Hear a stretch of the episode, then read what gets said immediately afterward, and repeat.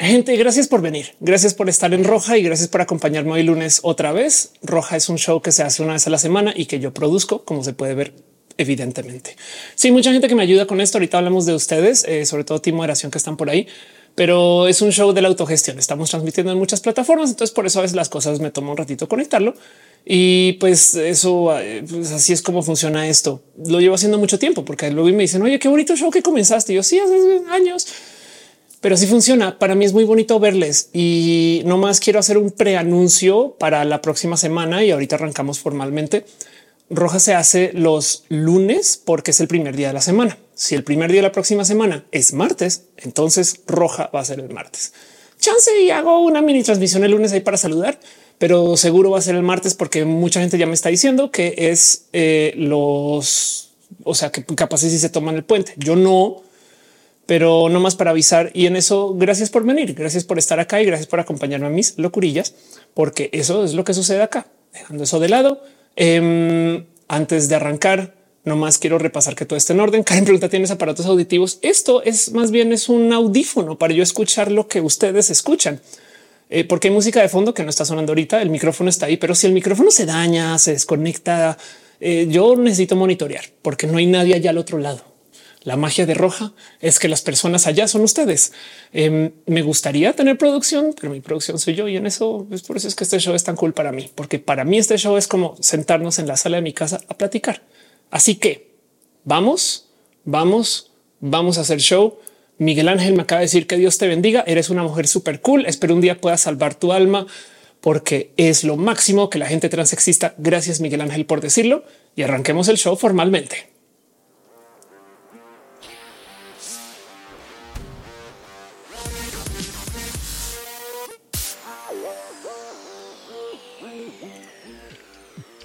Gente chida, bonita y gente cool, gente del Internet, ustedes, personas de la web.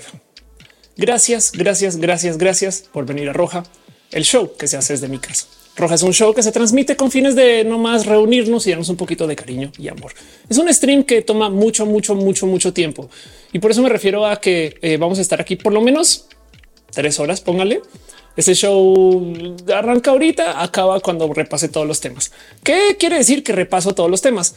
Pues que Roja eh, en esencia tiene una sección general que es un tema grandote, que es lo que vamos a ver primero. Luego noticias que vamos a ver después y luego yo me quedo acá preguntas y respuestas. Punto pregunta qué le pasó a la otra cámara. Ni yo tengo la más mínima idea. La verdad es que mi setup, para que entiendan un poquito cómo funciona, es eh, dos cámaras conectadas con la capturadora. Sí me dio un poquito de lata esa cámara y creo que tengo un cable que pise. Y entonces ahora tengo dos opciones. Puedo ir pararme, conectar y volver o usar la otra cámara que para eso está ahí y esperemos que aguante. Roja funciona así. No se preocupen porque también hay otros videos que yo hago y si bien esta cámara no es tan bonita como esa cámara, de todos modos esta cámara les tiene a ustedes. Entonces Em, va a ser un roja diferente, pero no pasa nada. Ténganme un poquito de paciencia con esto, porque así es como funciona. Dice Monserrat Moreta, Hola mundo. Daniel dice siento que la única persona en la que uno se puede sentar a dialogar, y aprender sobre la comunidad trans. Bueno, hay mucha gente también. Gracias por decirlo de todos modos, pero no te preocupes que eh, este no sé, somos muchas personas y, yo creo que más bien yo hago mis transmisiones aquí muy llenas de cariño y estas cosas. Este punto dice si Dios existe, nos ama a todos. Oye, eh, este, si Dios creó todo, pues Dios es trans. Saben, eso es todo lo que tengo que decir de ese tema. Pero bueno, el punto es que no nos clavamos mucho con ese tema y más bien clavémonos un poquito con de lo que va este show. Tres horas. La idea es platicar acerca de las cosas que nos acompañan o que no nos acompañan o que nos hacen felices o no. Eh, dice eh, Hola Mundo que le dice hoy no habrá cambio dramático de cámara. No, hoy desafortunadamente lo más dramático que va a poder hacer con la cámara es quizás eh, esto. Es como de puedo hablar normal y dramático. que aquí te esperamos. No hay lío, mira el cable. No, no te preocupes. Hagamos un show así. Em, no va a ser tan bonito como los otros, pero de todos modos, yo por eso hago muchos videos y cosas diferentes. Todo bien. Platiquemos ahorita acerca de cosas de la vida y esas cosas que nos acompañan, porque eso es lo bonito de lo bonito. Em, dice en el chat eh, Valeria, la cámara se enojó por el cristiano. Igual el cristiano mandó a apagar la cámara o fue Dios. Es todo lo que tengo que decir. Robisamos roja, eh, fe pelirroja. Muchas gracias. perdón, pelirrosa soy ahorita. Claro que sí. Em, dice Killer Queen. Eh, llevo una hora toda de la fila de autobús. Mande buenas vibras para que Satur esta maraña y pueda llegar a casa.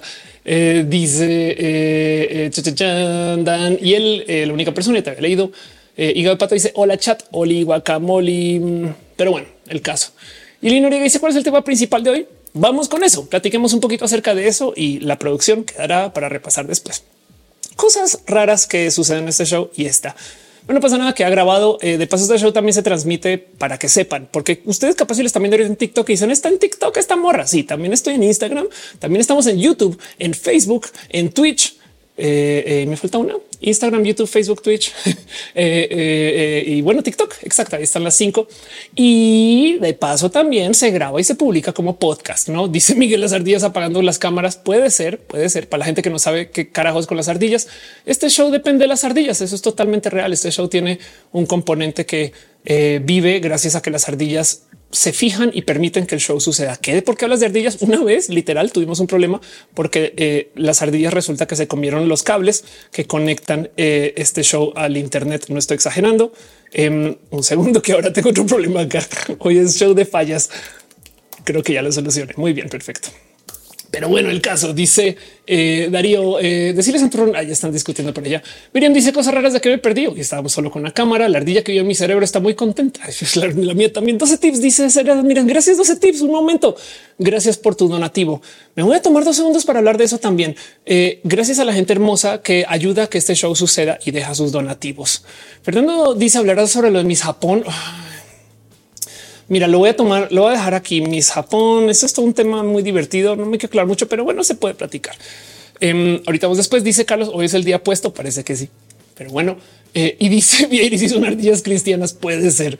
Pero bueno, oigan, como este show se transmite en muchas plataformas, cada plataforma tiene un sistema diferente para transmitir, lo cual quiere decir que hay cosas raras. Por ejemplo, en TikTok estoy probando un sistema que se llama modo compatibilidad que me deja transmitir en vertical y en horizontal al tiempo. Me gustaría preguntarles por qué la primera vez que lo uso, cómo ven. Es una lástima porque no tengo la cámara bonita y chida para que me digan cómo ven, pero asumo que aquí de todos modos estamos más o menos bien. No está al fondo bonito, pero bueno. Eh, dice Darío, disculpa discutir. El psicologista dice hablarás de por qué enero ya duró mil años. Eh, enero dura mil años. Eso es verdad. Tienes toda la razón. De paso, también em, como estoy transmitiendo en varias plataformas, también no solo existen modos diferentes de interactuar en cada una, sino que también hay modos diferentes de dejar sus donativos, abrazos financieros y esas cosas hermosas. Entonces, por eso a veces de repente celebramos piñas y demás, como 12 tips que dejó un abrazote financiero. Muchas gracias. Rich Rocks dice enero duró cinco segundos. Marco, tú le dices Twitcheros del mundo, todo es horizontal. Eh, Miguel Ángel dice que triste que ya no quieras salvar tu alma. Em, no, al revés, Miguel Ángel, eh, eh, mi alma, eh, bueno, yo, yo, yo entonces ahí verás tú. no ve tú a, hacer problemas en otro lugar. Em, dice Andrea, se ve bien en TikTok. Muchas gracias. Em, y dice Miren, personalmente lo veo mejor en horizontal que en vertical. Ok. y eso es todo. Entonces, también quiero las gracias de paso antes de arrancar formalmente, formalmente a la gente chida que está en los sistemas de monetización, em, como en el Patreon que está Sima Haray Cheja. Em, voy a hacer aquí un cambio muy rapidilín, porque claro, por supuesto que esto también lo va a tener que cambiar y ajustar. Em, vamos a hacer esto sobre la marcha rapidín y este vamos a poner esto aquí donde irías. Miren todo esto, producción en vivo solamente en esta plataforma. Para la gente que tiene dudas de ay, Ofelia, no será que no será que Ofelia está haciendo esto, eh, este, preparando todo. No, todo se hace sobre la marcha y lo hago yo. Y pues bueno, el caso un super abrazo a la gente que está en el Patreon. Simha Garajiche, Jafran, Aflicta, Ignis, Hecho Cuevas de los Pepe Trini P. También Yalicillas, Wisdom Harris, Valentina, Sanda Bella, Ro Hernández, Renalberto Ortega, Mina Cata, Rolfón Peroso, Pollo Rico, Pollo Pixel, Pizza MX, Perruno, H. Te queremos también a ti, Perruno. Pasos por Ingeniería, Pamela Gutiérrez, Padirna FR. Yo estoy en esta lista por algún motivo. Adiós. Este no era Nico 09 News Make Bueno, sí, gracias a mí. Néstor Maldonado, Naruto, Naruto, Mubasamos, Cristal Morfina, Meme Miriam, Meme Minerva López, Marvila Morales, Mari Carmen Roy, Mariana Rom Galvez, Mariana, perdón, María Luxes 02, un paréntesis cálido un abrazo financiero. Gracias, Colin, de verdad, por hacer que esto funcione. Tú, haces que este show sea cool. Toda la gente también dice, Chara, yo te veo en vertical en TikTok. Qué chido. Lino Origa dice que estudiaste, estudié física. Tengo una maestría en econometría, que es economía y matemáticas. Pero bueno, sigo con la lista. Un abrazo a eh, María. Sí, Maricar, Mariana, María, Lux 02, Luz 07, Luma Salud, El Limo del Kilianat, Katza, Caronita, Julián Galo, 6, Juan Carlos Luna, Juan, Josa Rosales, Jorge Díaz, Javier 919, LM, Yadelo RN, Héctor Fierro, La Hanga, Falle BS, Gustavo Rocha, Gustavo González, Great Digiman, Great Dragon, Jerónimo Quintero, Gano, Susi, Frank, CR 80, 87, Francisco Godín, Flavio Guadalupe, Paloma Hernández, Fernando Cernas, Ferdinand AF, Fede García, Ronca, Farid López, Fabián Metitos Ramos, esa rola un podcast más, Eliud Delgado, Ecteclit, Eduardo GTZ, Edgar Riego, Don Lante, de los Pepe Felices Fiestas, besitos de los Dale Caro, quien se suscribió desde hace miles de millones de años. También un abrazo a Carlos Cruz, eh, Brujo Juan, Carlos e. Ramírez Leal, Chica Costeña, Brenda Pérez, Indo Pertz, Hernández, Susana Baeza, Aurea Castillo, Arnulfo García, Allen Hugo, Arbano Bobsky, Antoine Villalobos, Andy Mejía, Andrés Murillo, Ana Virgen, Ana Terraza, Zambar, Caramelo, Alejandra Valencia, Aflicta, Adri por supuesto, y tú. Gracias por ser parte de esto. Ay, madre mía, dice 12 tips, pongan sus piñatas. Yo creo que sí, muchas gracias. Y se sorprendió de lo rápido que lees. Bueno, eso pasa un poco. Viene dice el rap es un clásico, un poquito así. Eh, y eh, dice Capitán Garranera ya llegué. No, un momento, un momento, un paréntesis. El Capitán Garranera está en el chat. Me hacen el favor y le dicen feliz cumpleaños, feliz cumpleaños, Capitán Carranegra. ¿Me puedes mandar un abracito y besito de cumpleaños? Claro que sí. Em, dice puntito. Es difícil la carrera de física. Em, depende de tu definición de difícil. Eh, la verdad es que, por ejemplo, yo topo más difícil y puede hoy en día voy a decir más entretenida, pero que no me escuchen mis compañeros y compañeras estudiar, por ejemplo, ingeniería, porque en ingeniería estudias física y materiales y administración y muchas cosas más. Pero eh, yo me gozo mucho física. Estudiar una ciencia te mueve algo ahí en el corazón acerca del wow. Así es como la gente se organiza para cosas. Pero bueno, Feliz cumpleaños, Capitán Garra Negra. Gracias por pasar. Dice Miriam, es cumpleaños de quien ahí está en el chat de TikTok. Gubo Regueiro dice cuando yo creía que podía hablar rápido, que de bueno, es lo que pasa es que como del algunas me dijeron eso es por ser colombiana. Bueno, puede ser, pero bueno, y oigan, no he parado de dar las gracias a la gente hermosa que ayuda a que este show suceda. Entre eso también está la gente del team de moderación, Caro, Monser, Capitán Garra Negra, el hígado de pato, aflicta, gama volantes y nuevo feliz cumpleaños, Capitán Garra Negra. Gracias por apoyar, ayudar y ser una persona tan chida y tan cool. Pero bueno, todo eso está sucediendo y de nuevo, nomás por repasar en audio, esto ni al caso. Si ustedes están escuchando esto en Spotify, gracias por venir a Spotify. Pero ahorita en tiempo real, la gente que lo está viendo en vivo, em, no tengo mi cámara eh, primaria, que es una lástima porque me gusta mucho, porque es muy bonita, pero mi vanidad me deja transmitir desde la cámara secundaria, que también es muy chida. Y creo que podemos hacer todo el show así. Si por algún motivo esa cámara se va, se acaba el show y nada, pues hablo yo en mute pero o algo así. Satan le gusta cómo se ve todo bien. Muchas gracias. Brian dice te amo. Gracias por ser mi fuente de noticias favoritas. Gracias. Carolina, mi hermana está en el chat y dice te extraño. Cucu. Yo también a ti. Eh, este eh, no vamos a ver este fin de semana. Si mal estoy, pero bueno, el caso. Muchas cosas suceden, cosas de familia de lado. Muchas cosas suceden en este show. Y de nuevo, quiero que sepan que también la gente chida que ayuda a que suceda Em, uno son personas que viven acá desde el voluntariado. O sea, Capitán Guerra Negra, y celebra tu cumpleaños. Adiós, va y cierra pastel. Este eh, yo queremos pastel. Yo también. Em, y la verdad es que sería chido estar allá, pero hay que hacer show. Pero también, por ejemplo, eh, Caro, Caro está en el chat por ahí y eh, hace cosas hermosas y chidas y bonitas. Y yo siempre le pregunto a la gente de Team Moderación, oigan, em, deberían mencionar, debería yo mencionar algo, decir algo. Entonces, por ejemplo, Caro me pidió en su momento que apoyara a eh, y madre mía, vamos a cambiar esto también aquí. Listo, vamos a arreglar esto em, porque eh, esto es lo que está pasando aquí. Listo, perfecto. Caro me dice em, eh, puedes hablar un poquito de mi top mate. Top mate es un espacio para poder apoyar a Caro. Le pueden dejar donativos. Caro, de verdad, gracias por apoyar tanto este show. Me encantaría, ojalá que alguien que si le interesa la pueda contratar para cosas como, por ejemplo, Carolina les puede enseñar a hacer este eh, streams, conversatorios. Le puedes hacer un conversatorio de temas intersex. Caroline este puede hacer eh, configuración para streamer. ¿Qué es la intersexualidad? Eh, vivir sin saberse neurodivergente, básicos de cripto, hablar de temas trans en general. Y por supuesto, pueden tener llamada para platicar con Caro, que está ahí en el chat. Quiero mucho. Gabriel deja un abrazo financiero y también apostate y todo sucede por el video de off. Órale, qué chido, qué chingón este vamos al infierno. Pero bueno, me dice te ves muy guapa. Muchas gracias. Em, y, gracias por estar acá. Dice Miriam es bonita en cualquier resolución. Mira quién habla, mira quién habla de esas cosas. Monserrat me dice, pues cumpleaños garra negra, come mucho pastel, come mucho pastel.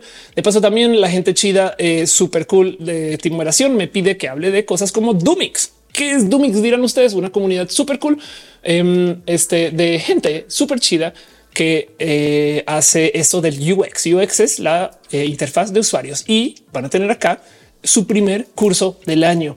El curso se llama Portafolio Entrevistas, hacks para tener un portafolio ganador, entrevistas de éxito. Conózcanle, por favor, de verdad. Todo esto es lo que es chido de lo chido. Y estas son las cosas que suceden en este show. Em, eh, se están conectando en el TikTok. Muchas gracias de verdad. Gracias por compartir. De paso, yo dependo de ustedes para que este show se comparta. No hemos arrancado. Todo esto es el pre y en el pre ya murió una cámara. Pero de todos modos, eh, dice Lina, menos de cinco minutos de live. Muchas gracias. Ahorita que arranquemos formalmente, eh, de nuevo, ahí les va. Vamos a hablar primero acerca de eh, un tema en general que es el futuro, el futuro y luego vamos a hablar acerca de noticias. Eso del futuro vamos a ver cuánto tiempo nos toma. Es algo que quiero nerdear con ustedes. Y de nuevo estamos con cámara secundaria hoy, porque esa cámara secundaria existe para poder transmitir así se dañe la otra. Pero seguramente se desconectó ya, no más que como soy yo sola. El caso em, dice Maltep. Pensé que va a llegar tarde. No, no te preocupes. Leonel dice estos anuncios al inicio roja son los únicos que soportan la Internet. Sí, y te voy a confesar algo, Leonel. Esto de hablar mucho antes de roja también sucede porque yo veo mis estadísticas y yo sé que la gente le toma tiempo conectarse. Ahorita es cuando dicen no mames, es roja. Y entonces alguien le manda el mensaje de WhatsApp a alguien más y alguien lo vio en Twitter o en, threads. Y entonces bien, todas esas cosas pasan y por consecuencia nos toma un ratito llegar. Así que yo no quiero arrancar de una con el tema porque va a haber alguien que va a llegar a mitad del tema. Es un hecho. Es más, yo cuento con ustedes para compartir que eso es lo que estaba hablando porque a veces, aunque yo lo ponga en redes, no se comunica del total, que está bien. Las plataformas no siempre notifican, que no sé por qué sucede, pero bueno. Y entonces guarden, guarden ustedes esto en su corazón. Va a llegar alguien en 20 minutos. No mames, no me notificó. Y pues ustedes al avisarle a sus amigues les están haciendo un favor. Pero bueno, el caso estoy haciendo acá un jingo de cháchara y plática y, choro y demás para poder arrancar formalmente. Em, gente hermosa de ti moderación. Si hay algo más que sienta que quiera que, quieran que yo muestre, avísenme, no pasa nada. Pero bueno, perdón, Enrique, deja otro abrazo financiero. Muchas gracias, de verdad. Gracias. Gracias a ti. Gaby dice: Me encantas tú, mí. Andrés dice: Saludos desde España. Soy colombiano. Qué chido que estés acá. Brent dice: El futuro. Uro, uro, uro, uro. Muchas gracias. Y pues bueno, dejando eso de lado, a pasar una pleca súper, hiper, mega profesional que me recuerda que ese show tiene un pelito de producción y vamos a arrancar. Malte dice yo fui por taquitos para ver roja. Exacto. De paso recomiendo mucho. Si ustedes hacen algo ahorita los lunes por costumbre, si ustedes tejen, cosen, bordan, este, nadan, salen a trotar, caminan, fuman algo, se inyectan algo, toman algo, em, este, comen algo. Yo no sé, yo no voy a juzgar su consumible favorito de los lunes, solamente que sé que es algo que se consume los lunes. Háganlo, pero dejen roja de fondo y entren al chat cuando quieran. Y si no, no. Pero bueno, Monserrat dice: ¿Te a modificar el peinado? Em, está creciendo, ya va tomando una forma rara. Pero bueno, Darío dice: Yo con 30 me resistí a TikTok. ¿Crees que vivimos una generación ignorante de nuevas techs? No, de hecho acabo de grabar un reel de eso. Em, al revés, eh, yo creo que lo que nos diferencia y espero que no lo perdamos es que todavía tenemos una mentalidad del querer aprender, pero se puede perder. Capaz en 10 años, en 15 años, la gente se cansa de estar adoptando cosas nuevas. Entonces vamos a ver cómo nos va con eso. En dice haciendo la chamba de diseño gráfico mientras escucho roja. Qué chido. Monserrat dice no se ve mal. Lo noté porque me gustó mucho. Muchas gracias. Y Shir dice manejando casa y escuchando roja. Muy bien. Espero que solo escuchando y no viendo Shir, porque si no te voy a juzgar. Eh, eh, eh, observa la vía. Pero bueno, dice Javier Sheck que es roja. Roja es este show, este show que hago yo. Ahora también yo me autoapodo la roja. Pero la verdad, mi nombre es Ofelia Pastrana, la explicatriz y roja es el nombre que le dimos a esto. De paso, también hay una cosa que se llama mini roja, que es roja editada y una cosa que se llama nano roja, que son los reels y los TikToks, TikToks que ustedes ven por ahí en TikTok. Punto dice cómo lidias con los malos comentarios. Vi que no lo tomas personal. Ningún comentario es personal, la neta, excepto de gente que yo conozca. De resto, cuando tú tienes una plataforma así sea chiquita, la gente deja comentarios porque sabe que tú les promueves al responder y eso es todo un negocio. Pues tengo todo un taller de manejo de hate en línea que eh, luego, luego les cuento más de eso. Pero bueno, el caso dice Brian, ¿cómo se llamarían los fans de Roja? Es una gran pregunta. Es una gran pregunta. Jules dice, me salió tu live en TikTok. Qué chido. Una vez alguien me dijo que se presentó conmigo. Hola, soy Roja Libre. yo, wow. Pero saben que yo prefiero decir que si usted es fan de Roja, más bien lo que nos gustan son los abrazos. Entonces llamémonos los abracitos. Pero bueno, eh, dice me encanta roja. Gracias. Eh, este y puntito dice concuerdo contigo. Muchas gracias. Adela dice rojitos pueden también. Oigan, no más antes todo no arrancado. Eh. Antes de arrancar, eh, no más como cosa que siempre parece muy chistoso. Hay gente que llega a este show y dice wow, están hablando del comunismo. Y yo sí, claro, sí, es lo que pasa. Sí, pues de eso se trata este show. Este hashtag, este himno soviético. Pero bueno, el caso somos ardillas rojas, dice Marisol. Me gusta mucho eso. Los abracitos, dice Brian. Em, Y dice Lisbeth Rojitas, nos llamaríamos. Qué cool, qué chido. Adopten lo que quieran. Yo se lo respetaré. Y si adoptamos nueve nombres, también somos personas de la diversidad. Pero bueno, em, dejando eso de lado, ahora si arranquemos el show formalmente y platiquemos de lo que quiero platicar. Y me gustaría preguntarles a ustedes: ¿se han dado cuenta de qué tan en el futuro estamos comparado con donde se supone que deberíamos estar? Como que eh, no mucha gente tiene presente que, por ejemplo, no sé, Evangelion era en el 2015. Saben? No, no se han dado cuenta de eso. Como que ya pasó el futuro que se supone que iba a ser el futuro. Y aquí estamos y todos siguen dando como que muy no, yo no, yo no siento que nos hemos llegado al futuro, saben? Pero del otro lado estamos hablando de una plataforma internacional que nos conecta con esta transmisión que yo hago desde mi casa sola. Bueno, con apoyo de ustedes, evidentemente, pero saben como que no hay un gran equipo para hacer todo esto que estoy haciendo por lo menos aquí en mi casa presente. Y entonces yo creo que sí estamos en el fútbol en el caso, pero se han dado cuenta de eso. Paso la pleca y arranquemos el show formalmente.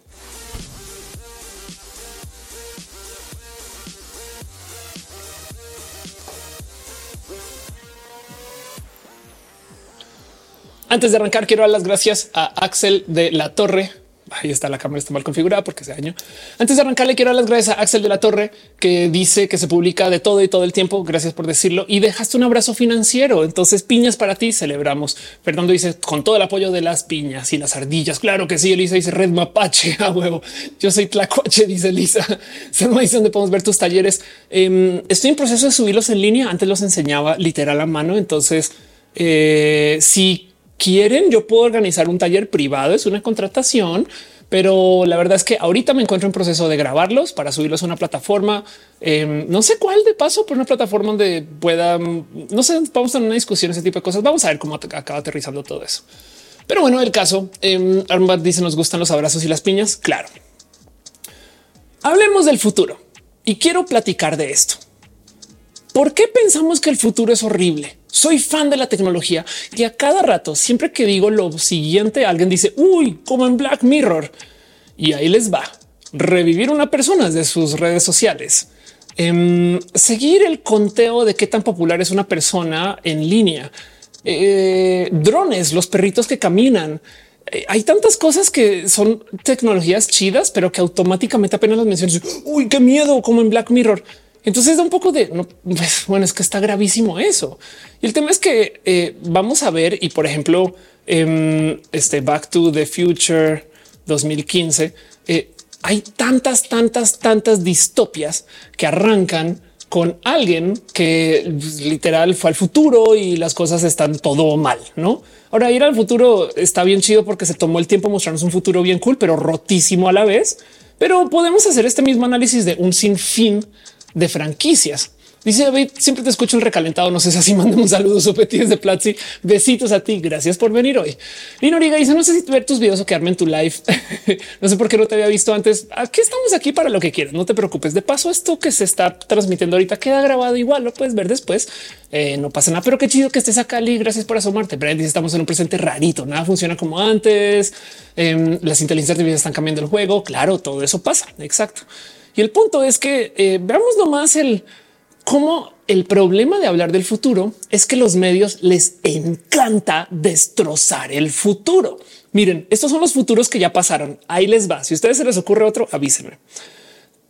Evangelion en el 2015, Back to the Future en el 2015, Blade Runner en el 2019. Saben? Este, esto me da un poco de, oigan, qué, fatalistas que ese cuento, porque no se acuerdan cómo eran las imágenes de Blade Runner. Va a buscar, googlear unas acá bien rápido. Este, claro, 2019 salió esto, pero eh, saben, era como esta ciudad toda destrozada. Y la verdad es que si le rascamos, sí, o sea, si hay algo ahí de esto medianamente ya como que sí existe.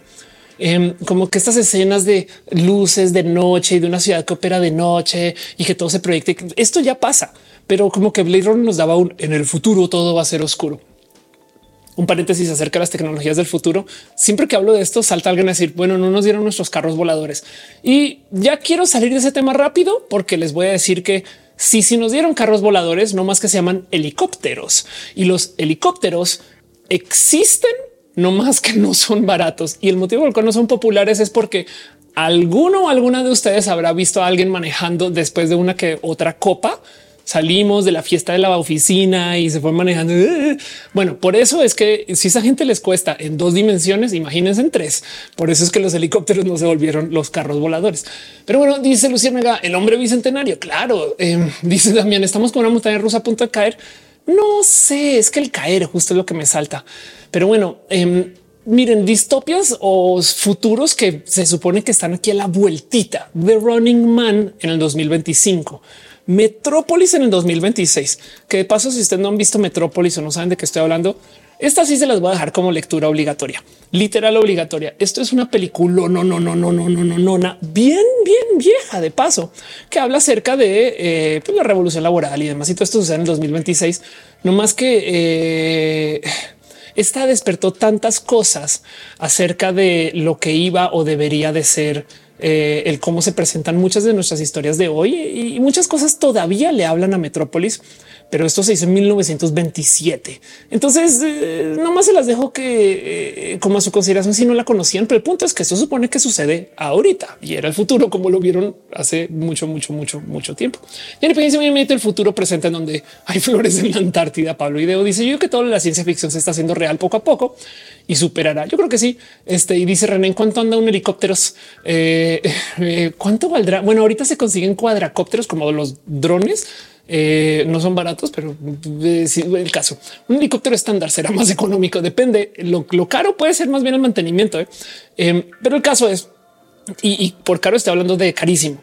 El punto es que los futuros que vienen, Running Man, Metrópolis, Robocop, se supone que sucede en el 2028. Y por si no ubican un bien, cómo era Robocop, yo sé que van a decir, todo el mundo sabe lo que es Robocop. No más les quiero recordar que la propuesta original de Robocop era una, entre comillas, protesta social acerca del poder desmedido de la policía. La primera Robocop era una parodia de cómo pueden abusar del poder si se les da suficiente tecnología y eh, eh, si se deja corromper por el camino privado, esto de la seguridad. Y yo sé que es una ahí sí suena rojilla, pero el punto es que Robocop literal nos muestra un futuro donde todo se rompió por los intereses privados. Y miren, ese meme de si estás teniendo un mal día, solamente piensa en que Murphy murió y lo resucitaron para que volviera a la chamba.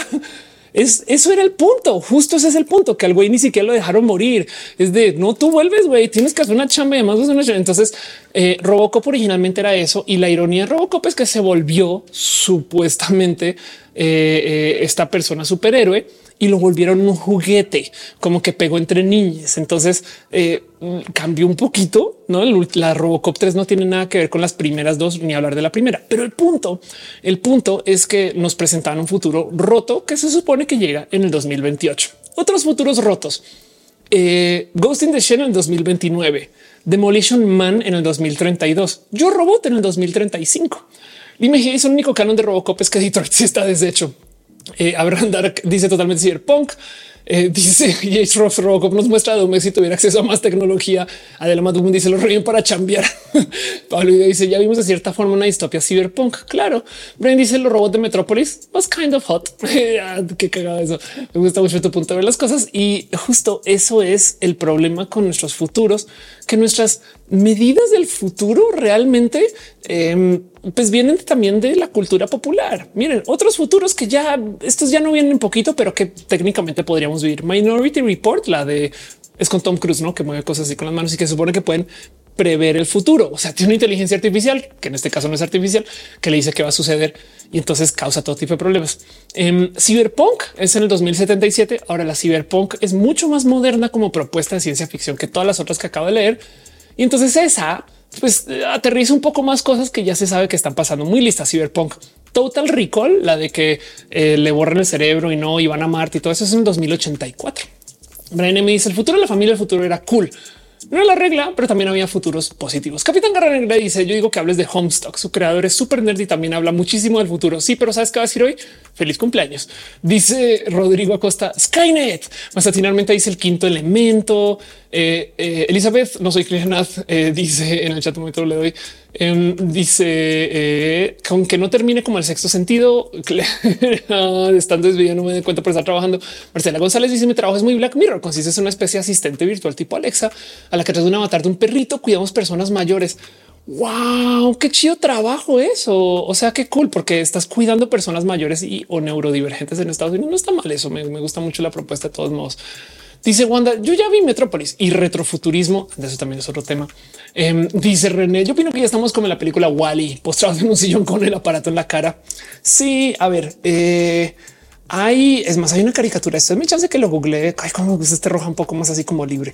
Em, este future, eh, este 1984 em, cartoon.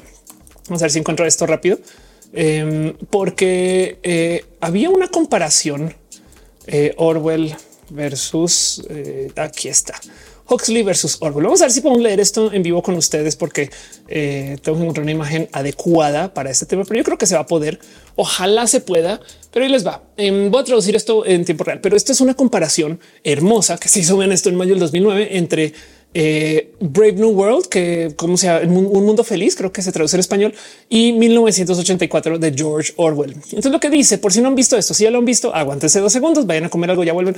Voy a repasar esta caricatura eh, o este cómic. Pues eh, lo que dice aquí es que Orwell le tenía miedo a que Orwell, o sea, en 1984, le tenía miedo a que nos controlaran lo que consumimos. No puedes leer este libro si puedes leer ese libro, no?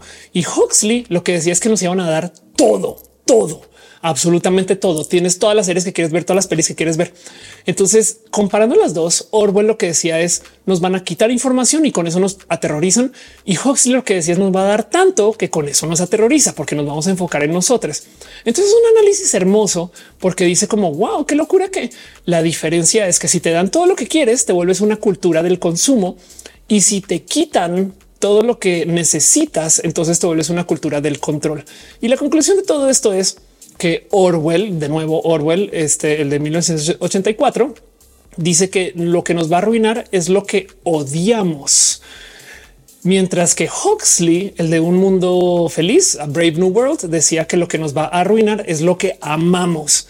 Y la locura de esto es que están pasando las dos al tiempo. Tenemos todo lo que queramos en Netflix, en series, en libros y demás, y los podemos consumir. Entonces nos estamos apendejando porque hay demasiado de todo lo que nos gusta. El problema de hoy es que todo es entre comillas bueno. Me explico. O sea, hay que tú digas no es que Disney Plus se fue al carajo, está pésimo y, Paramount Plus está horrible y, no sé qué, no sé qué. Pues yo por eso veo solo Netflix. No es que todas son como más o menos buenas. Lo mismo con los videojuegos, lo mismo con las series, lo mismo con las pelis.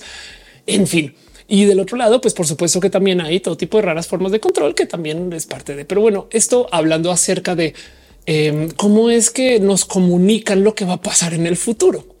Y lo interesante de todo esto es que para mí este problema de que pensemos que el futuro es horrible es porque así es como no lo comunican. Dice Adela Maduma, vemos un mundo feliz con las burbujas de los algoritmos. Pablo Video dice ex máquina ya no se ve tan lejana. Luciana que dice en Estados Unidos están pasando ambas cosas y en México también. Jenny dice mientras no terminemos un reto futurismo tipo Bioshock, María dice para mí sería una mezcla de las dos. Van a vivir tantas opciones que ni siquiera nuestra mente va a poder dimensionar. 12 tips dice dejen likes en YouTube. Gracias. Y pues en eso, eh, si quieren saber que sí considero yo que es totalmente distópico, es que otra vez Akira, Transformers, Evangelion, Blade Runner, Running Man, Metropolis, Robocop, Ghost in Shell, Demolition Man, Yo Robot, Minority Report, Cyberpunk, Total Recall, todo eso es el futuro está horrible. Y puedo seguir Matrix, Alien, Elysium, Wally, Futurama, saben?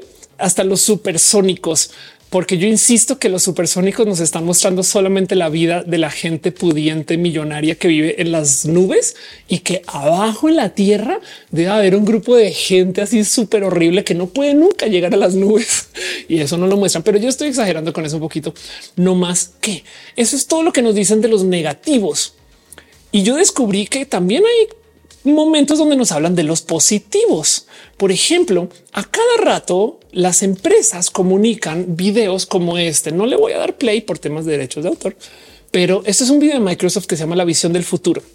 Y para que entiendan qué está pasando, estos son eh, una persona en un país y esta morida eh, está en otro país y están hablando vía una pared de videollamada. Y entonces de salón a salón entre dos países se pueden comunicar con traducción instantánea. Esto de paso tiene como 14 años este video pero el punto es que pueden hablar personas que no se conocen y nos muestra como estas nuevas pantallas que vamos a tener y que todo va a estar con nosotros en el avión y que las pantallas van a estar hasta en las ventanas y, y todo va a ser hermoso y chido. Y la verdad es que este tipo de videos yo los amo con todo mi corazón porque son las empresas diciendo, claro, esto es todo lo que queremos desarrollar. Ahora, ahí les va el tema son las empresas las que están diciendo el futuro va a ser espectacular. Y eso me parece súper distópico. Saben como que hay algo ahí del y son, son, las empresas. Dice Ramayos, los supersónicos, ya casi la cotidianidad. Eh, Google dice con qué no encuentro trabajo mi futuro. Sé como Hunger Games. Claro. Eh, dice eh, Elizabeth Warhammer 40k, el peor futuro de todos, creo. Entonces dices una gran idea hacer los subsónicos, la vida de los abajo. Ándale. Sergio, quiero decir teoría que bajo los supersónicos bien los picapiedras. Suena súper divertido eso. y entonces a mí sí me parece súper distópico que las raras ocasiones mediáticas cuando nos dicen el futuro va a estar cool son todas corporativas. Mira, no es el único momento, me queda claro, pero siento que algo ahí se rompió en eso que de repente sucedió cuando pues, te das cuenta que los futuros que se comunican en la ciencia ficción popular todos son desastrosos, saben? Y lo digo porque eh, hay tantas tecnologías de la ciencia ficción que sí se volvieron realidad, que literal hay hasta una entrada en Wikipedia. O sea, vean esto. Desde Cyrano de Bergerac se hablaba del cohete. En 1666 se habló de un submarino. En 1761 se habló de la fotografía. En 1820 se habló del motor jet. Eh, todo esto fue mucho antes de que sucediera, ¿no? Eh, eh, en 1865 se habló de velas solares, en 1869 se habló de estaciones espaciales em, y puedo seguir. O sea, vean todo esto que se habló en ciencia ficción antes de que se creara el audiolibro, la bomba atómica, trasplante de órganos, armas químicas, grabadoras de video, vehículos blindados de combate, joystick con botón de disparo. Qué locura. En 1903 se escribió eso en ciencia ficción. Em, el motor Wankel, qué locura. En 1910, wow, que para la gente que no sabe, el motor Wankel es un tipo de diseño de motor que más da uso mucho. Em, pero bueno, em, este propulsiona chorro 1911, robots en 1920, eh, clonación en 1921. es una lista larguísima de tecnologías de cosas que nos presentaron primero en la ciencia ficción y que pues la verdad es que por si no tienen presente, hay muchas cosas del día a día que son dispositivos que venían de la ciencia ficción. Muy famosamente el comunicador. Este es mi ejemplo favorito porque tiene un producto tan evidentemente llamado Em, que viene de Star Trek, que, nos, como que no mucha gente lo, vio en su momento. Esto es el comunicador de Star Trek y esto en esencia es un celular, es un radio que va contigo que desdobla, saca la tapita. Tanto así que Motorola hizo una cosa que se llama el StarTAC. El StarTAC que capaz si lo tuvieron, si no lo tuvieron, lo recuerdan. Si lo recuerdan o no, o no lo conocen, pues así es como se ve, se los muestro. Pero por si no sabían, el StarTAC se llama así porque Star Trek saben? O sea, como que por, si no, o sea, como que no le pusieron Star Trek de, puro, de puro churro, pues. Dice psicolotita, la gente se ha asustado siempre con cualquier cosa nueva. Brian dice personas en internet impulsaron el solar punk, que es una idea del futuro positivo, pues sostenible. Eso es verdad. René dice yo lo tuve. Qué chido. Fernando Cernes también una lista de inventos que aparecieron primero en Doraemon. Qué cajado eso. Que están diciendo shot, shot, shot, porque en este, en este show, este, si yo digo Star Trek o hablo de Star Trek, shot.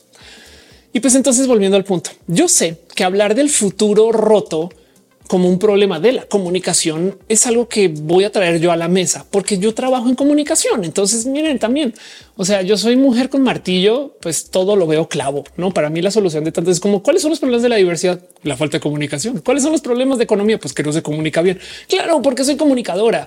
No dudo que hay millones de soluciones más y millones de cosas más pasando en esto pero a mí sí me salta mucho que el futuro siempre está roto. Saben como que es un poco de hasta que le me senté a darle cabeza y me percaté que pues que sí, que la verdad es que sí, sí hay algo ahí que sucede en la ciencia ficción popular. Quiero hablar de eso.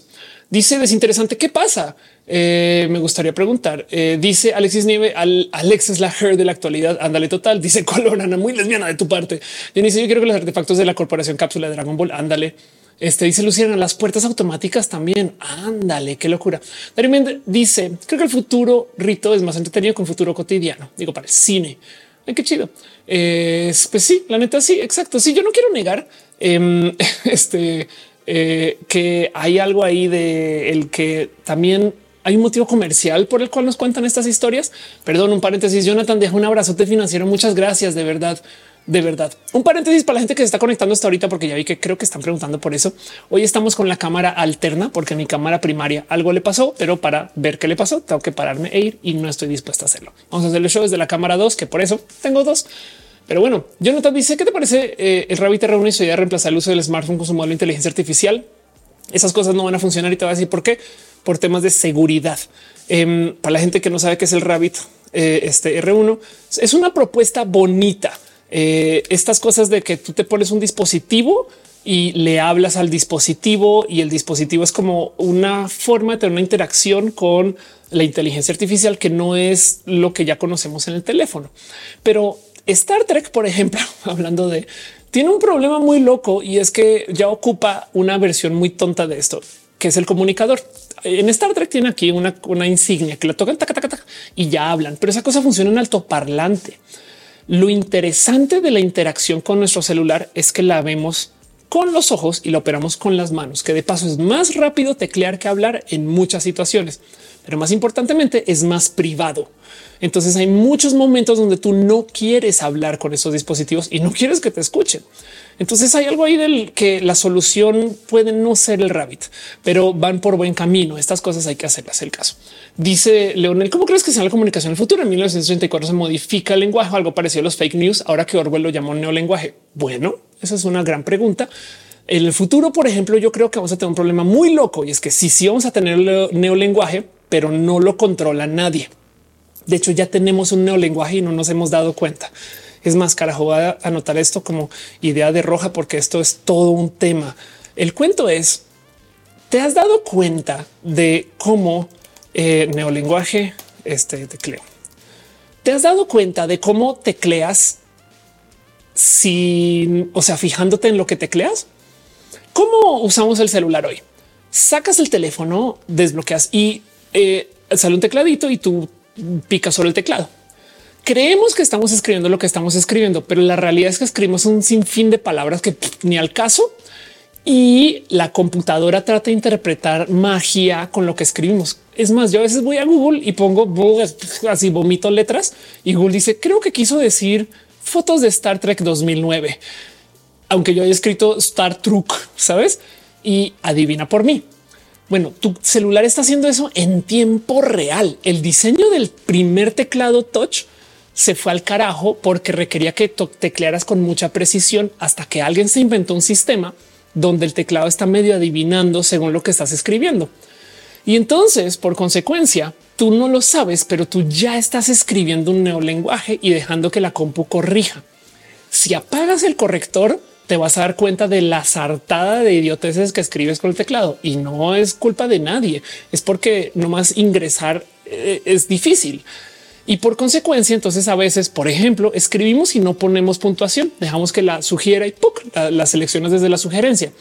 Escribimos y ah, tiramos un emoji por ahí. Un emoji no es parte del lenguaje. La gente que dice es que el lenguaje incluyente es que, que se inventaron palabras. Carajo, usar dibujitos no es parte del español, pero ahí estamos. Pero el punto es que por consecuencia ya tenemos un neolenguaje. Y lo más interesante es que cuando llega al otro lado, también a veces lo interpreta y te muestra algo diferente, más si es autotraducido. Entonces ya hay gente que en vez de escribir palabras completas, escribe palabras cortas con un lenguaje nuevo totalmente inventado. Entonces, ¿dónde veo yo que va el lenguaje al futuro? Cada quien va a tener su propio neolenguaje y el trabajo de las computadoras es agarrar el modo único de escribir de cada quien y volverlo un estándar que además es un estándar creado. Entonces es, es una locura pensar que ya no nadie escribe español de la RAE desde hace millones de años, pues, pero nadie se toma el tiempo ni siquiera verificar porque dice que la computadora autocorrige ese tipo de cosas. Pero bueno, el caso dice Pablo, interfaces ah, cerebrales. Claro, Luis Félix, ¿qué del robot de Tesla? Es algo impresionante. Ese robot todavía no existe. Cuando exista, vamos a ver, pero la propuesta es buena. Le dice quiero escribir mi tesis en emoji y stickers. Bueno, te digo algo. Em, Sabías que hay un libro que se llama emoji este, mira, te lo muestro. Eh, es un libro escrito totalmente en emojis. Este aquí está. Eh, vamos a ver. Eh, ah, es un Kickstarter que se hizo y es todo Moby Dick escrito en emojis. Es hermoso. De hecho, o sea, la propuesta es muy bonita. Em, pero bueno, por si quieres embobarte, aquí está todo, todo Moby Dick escrito en emojis, emoji Dick. Jenny dice las tecnologías del anime de Psycho Pass están cada día más cerca. Aquí dice como control freak. Eso hasta pongo los acentos como cuando van tecleo desde el celu. Eh, Robis imaginando un perreo con un lenguaje. Dice Alexis, qué hermoso nombre. Claro que sí, dice la película Emojis. Una película, esa película tiene sus temas, ¿eh? pero es chida así total. Em, y pues volviendo al punto, el caso aquí es que de nuestro futuro tenemos un tema y es que está lleno de distopias.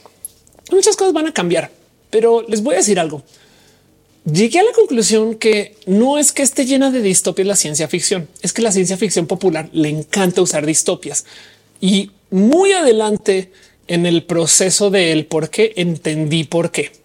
Esto es algo que miren, yo me he tomado tiempo de ir, por ejemplo, con eh, en Reddit, sci-fi writing y demás, no preguntando un poquito el eh, eh, viendo qué dice la gente acerca de este tema. Aquí hay alguien, por ejemplo, discutiendo en un hilo. La ciencia ficción está perdiendo contacto con el futuro o cómo es.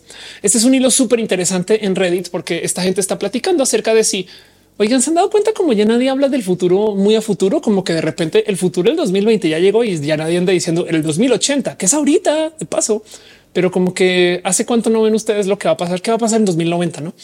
Pero bueno, em, dice Pablo Ideo, Her también está muy cerca. Un paréntesis. Quiero súper dar las gracias a Lorena Lumbaque que dejó un abrazote financiero. Gracias de verdad, Lore.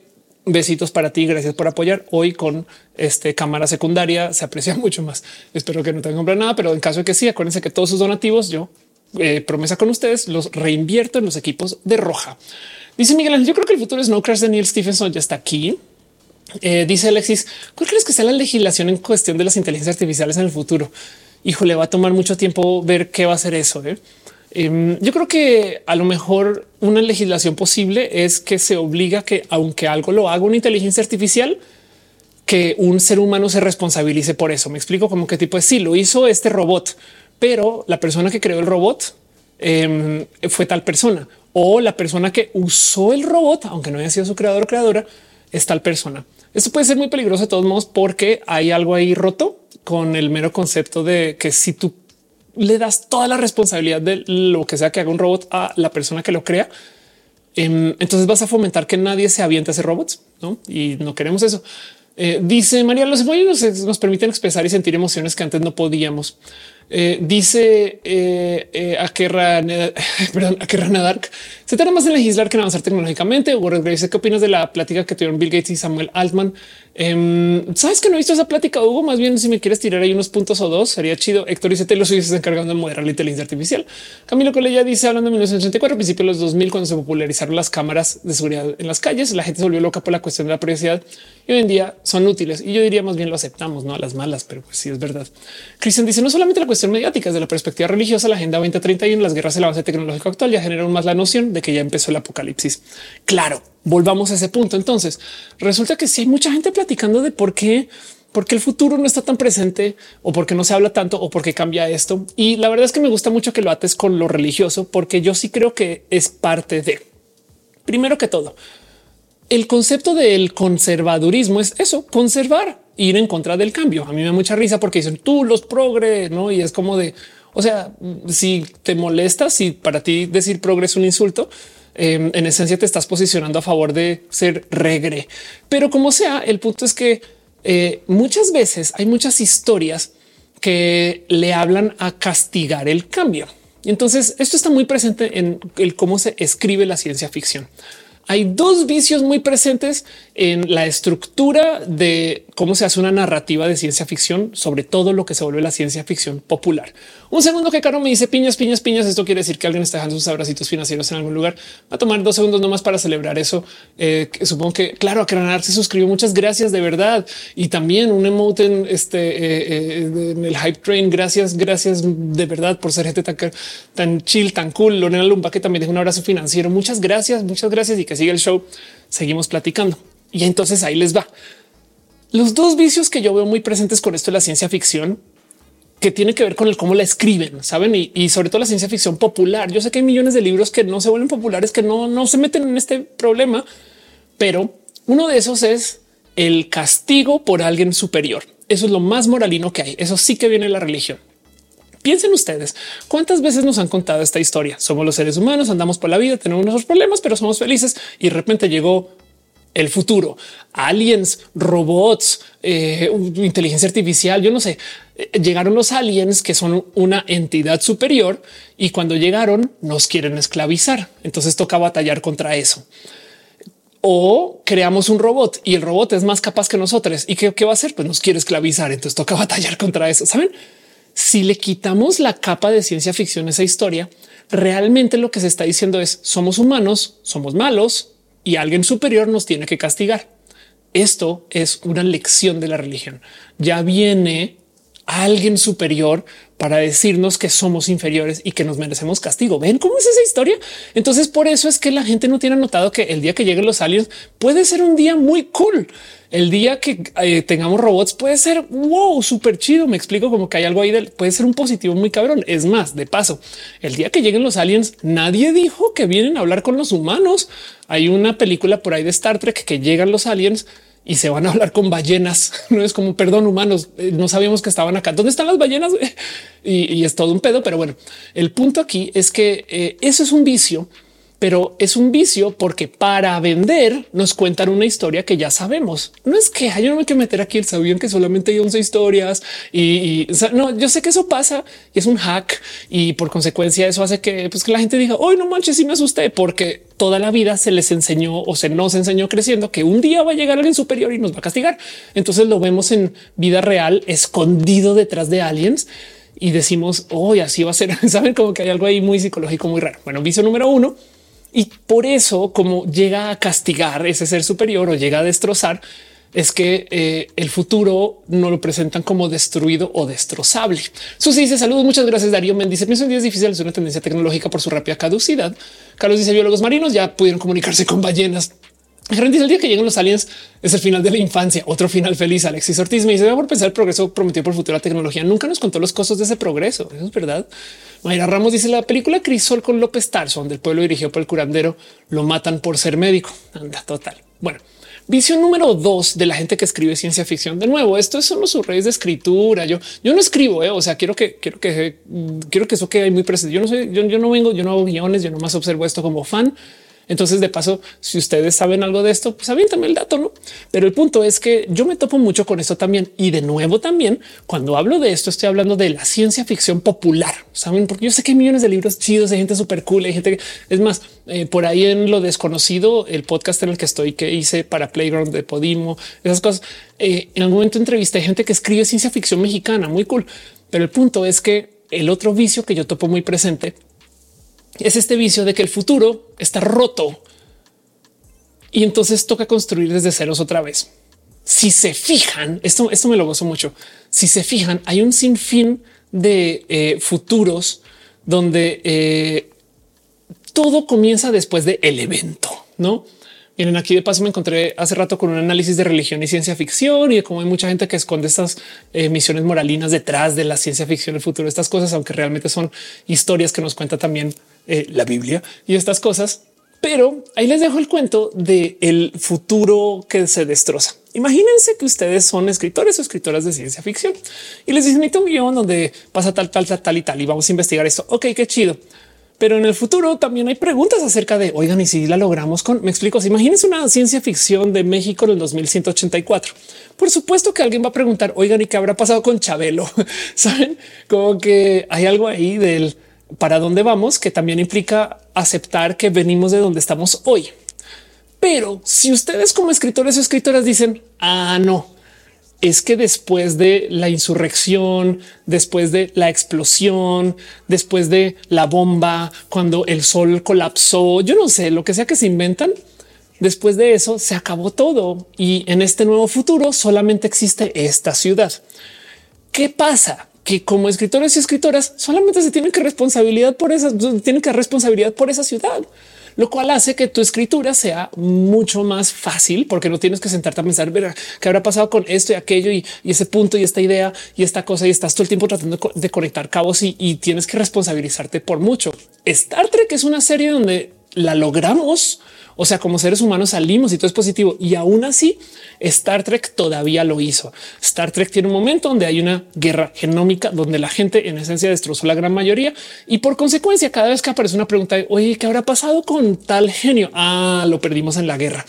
Saben como que hay algo ahí de que el otro vicio muy presente en la ciencia ficción es que toca destrozar todo porque si no la responsabilidad de escribir el futuro es inmensa y además es innecesaria, ¿no? Como que es muy complejo. Hunger Games lo intentó. Los Hunger Games intenta presentarnos un futuro que se desarrolló desde donde estamos, tanto que llegaron a presentar gente transespecie. Y entonces hay una plática ahí. Este dice Marjun está leyendo comentarios. Claro que sí, Mar, qué chido verte por acá. Qué cool. Em, hoy estoy transmitiendo desde mi cámara secundaria, pero no quiere decir que por consecuencia no tengo el chat encima de donde estoy veo mi testigo, pero yo claro que estoy leyendo. Dice muerte extraño. Nada más te he visto una vez en persona. Yo te quiero a ti también un chingo. Hablemos mucho. Tú eres una persona bien cool. Gracias por asomarte. Gracias por venir a mi live. Estamos transmitiendo en muchos lugares. Estamos en Twitch, en Instagram, en YouTube, en Facebook y en el TikTok. Eh, si de puro chance estás en los eventos de TikTok esta semana, es muy posible que yo esté, creo, porque creo que tengo que trabajar. Pero bueno, si no encontremos algo.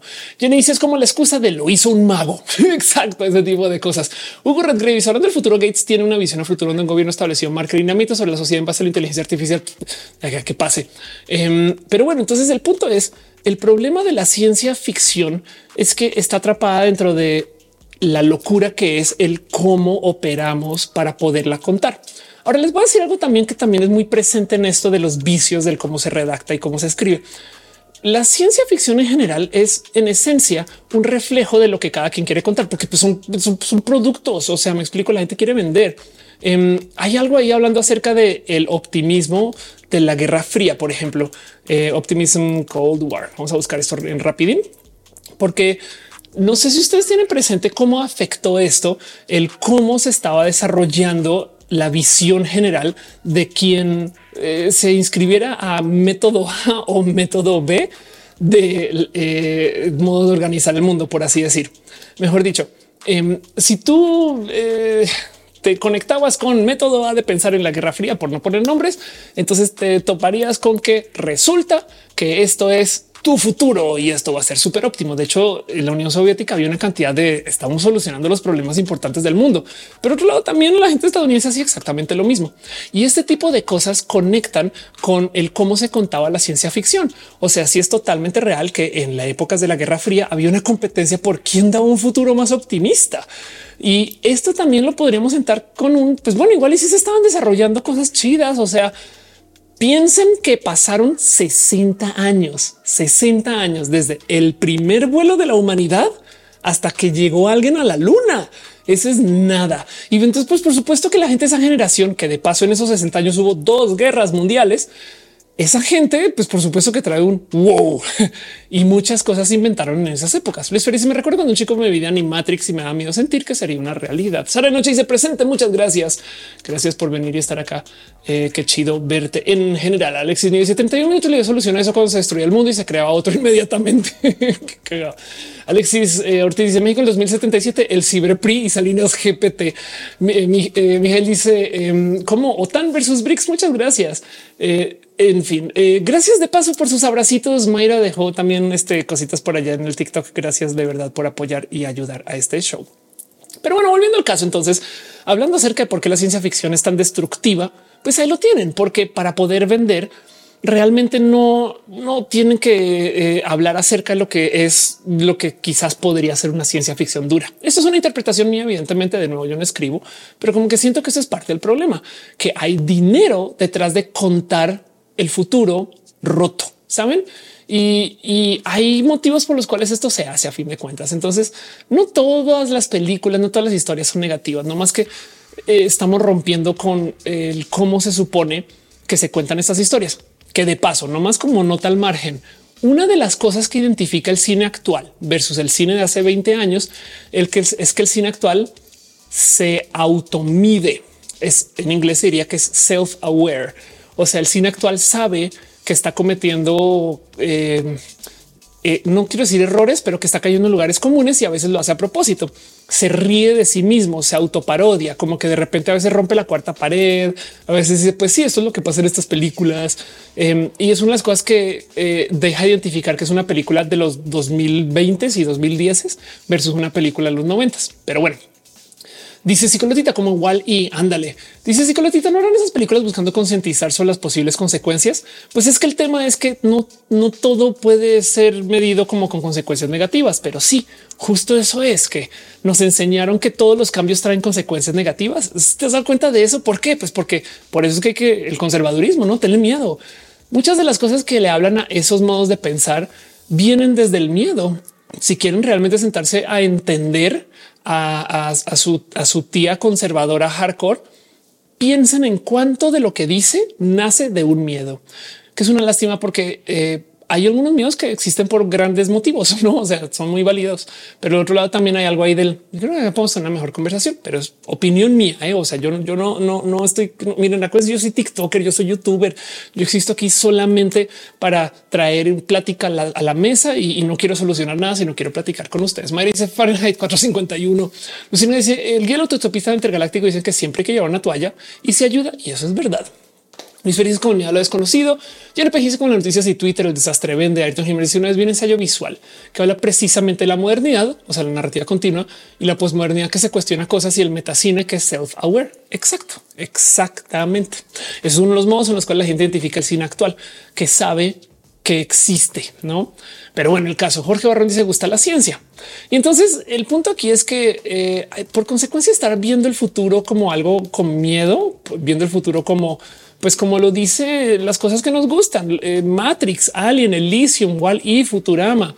Em, eh, es que por consecuencia no nos sentamos a echar cabecita de que igual el futuro tiene cosas bonitas y chidas. Saben, no hay algo ahí, hay algo ahí. Dice Marisol, cuestionemos todo. Claro que sí. Dice el bordo delta. Recuerdo que de chico no me dejaban ver el día de la independencia porque era una película fuerte, pero me regalaron el juguete. Ándale. Sara dice ya mi like en Facebook. Te quiero un chingo. Gracias por pasar. Miren, em, démonos una pasadita por eh, una random lista. Es una lista en muchas de tecnologías que vamos a eh, ver, por así decir, en el futuro. Es una lista muy al azar, la encontré nada especial, pero tecnologías que van a estar presentes en los próximos años. Inteligencia artificial aprendizaje automático. Bueno, ya imagínense. A ver, piensen ustedes que para hacer este ejercicio y les dejo este pensar, no se van a ir las inteligencias artificiales a ningún lugar, no se van a poder regular. Entonces, ¿cómo se va a criar la próxima generación? Piensen en eso mientras yo hablo de lo demás. Otras cosas que vienen a futuro, el Internet de las cosas. Esto ya lo medio mencioné en el roja pasado de que, por ejemplo, hay gente que está teniendo problemas con sus lavadoras que las están usando para hackear cosas y pues ya así que estamos. Más interesante, a mí me gusta mucho este pensar de eh, lo que se llama la tecnología ponible, o sea que en español es wearables, pero ya somos seres humanos aumentados. Entonces esto es muy interesante porque ¿qué es un wearable? Un reloj inteligente, por ejemplo. Yo lo estoy usando, es parte de mi ropa. Pero entre todo y todo el celular yo lo considero wearable también. O sea, mi celular es una prótesis mental que yo la tengo conmigo a donde sea que vaya, que de paso yo presto más mi cepillo de dientes que mi celular. Y para rematar, ahí tengo mi trabajo, mis amigos, mi comida, mis ingresos, mi diversión, saben tantas cosas. Por supuesto que ni siquiera soy adicta a mi celular, es parte de mí. Yo a veces voy a lugares en la ciudad que ni siquiera sé dónde están, pero llego al lugar y todavía no me enteré dónde está porque pedí un Uber, me llevó al lugar y, me bajé del Uber y ya fui a lo que fui y salí, pedí el Uber otra vez y me bajé en mi casa. Saben, es, es como usar Fly en Pokémon, saben? Pero bueno, 12 eh, tips le gusta el color de mi pela. Muchas gracias. Eh, Abril Costa dice que gusto verte ahorita tan interesante. Muchas gracias. Eh, y dice Ezra Ardón, eso la inteligencia artificial se saldrá de control. Ya, eso ya, ya, ya. Y pues es que nunca, nunca ha estado bajo control. Es el punto aquí. Es como en vez de eh, pensar que se puede controlar, es tenemos que entender cómo vamos a trabajar con eso. Es un hecho. Eso o sea, no, no, no hay discusión ni plática. Pero bueno, otras cosas que vienen a futuro para que le demos vuelta, em, que pueden ser muy buenas. Pensémosles de lo bonito. Eh, Big Data, analítica aumentada, espacios inteligentes y lugares inteligentes, que esto también es totalmente real. Bien que podríamos ahora sí hablar acerca de cómo mi oficina hace más por mí, el lugar piensa por mí, ese tipo de cosas. Eh, blockchain, libros de contabilidad distribuidos, bueno, eh, eso también es tema. La nube ya es una super realidad. realidades extendidas digitalmente. Esto me parece muy hermoso de considerar.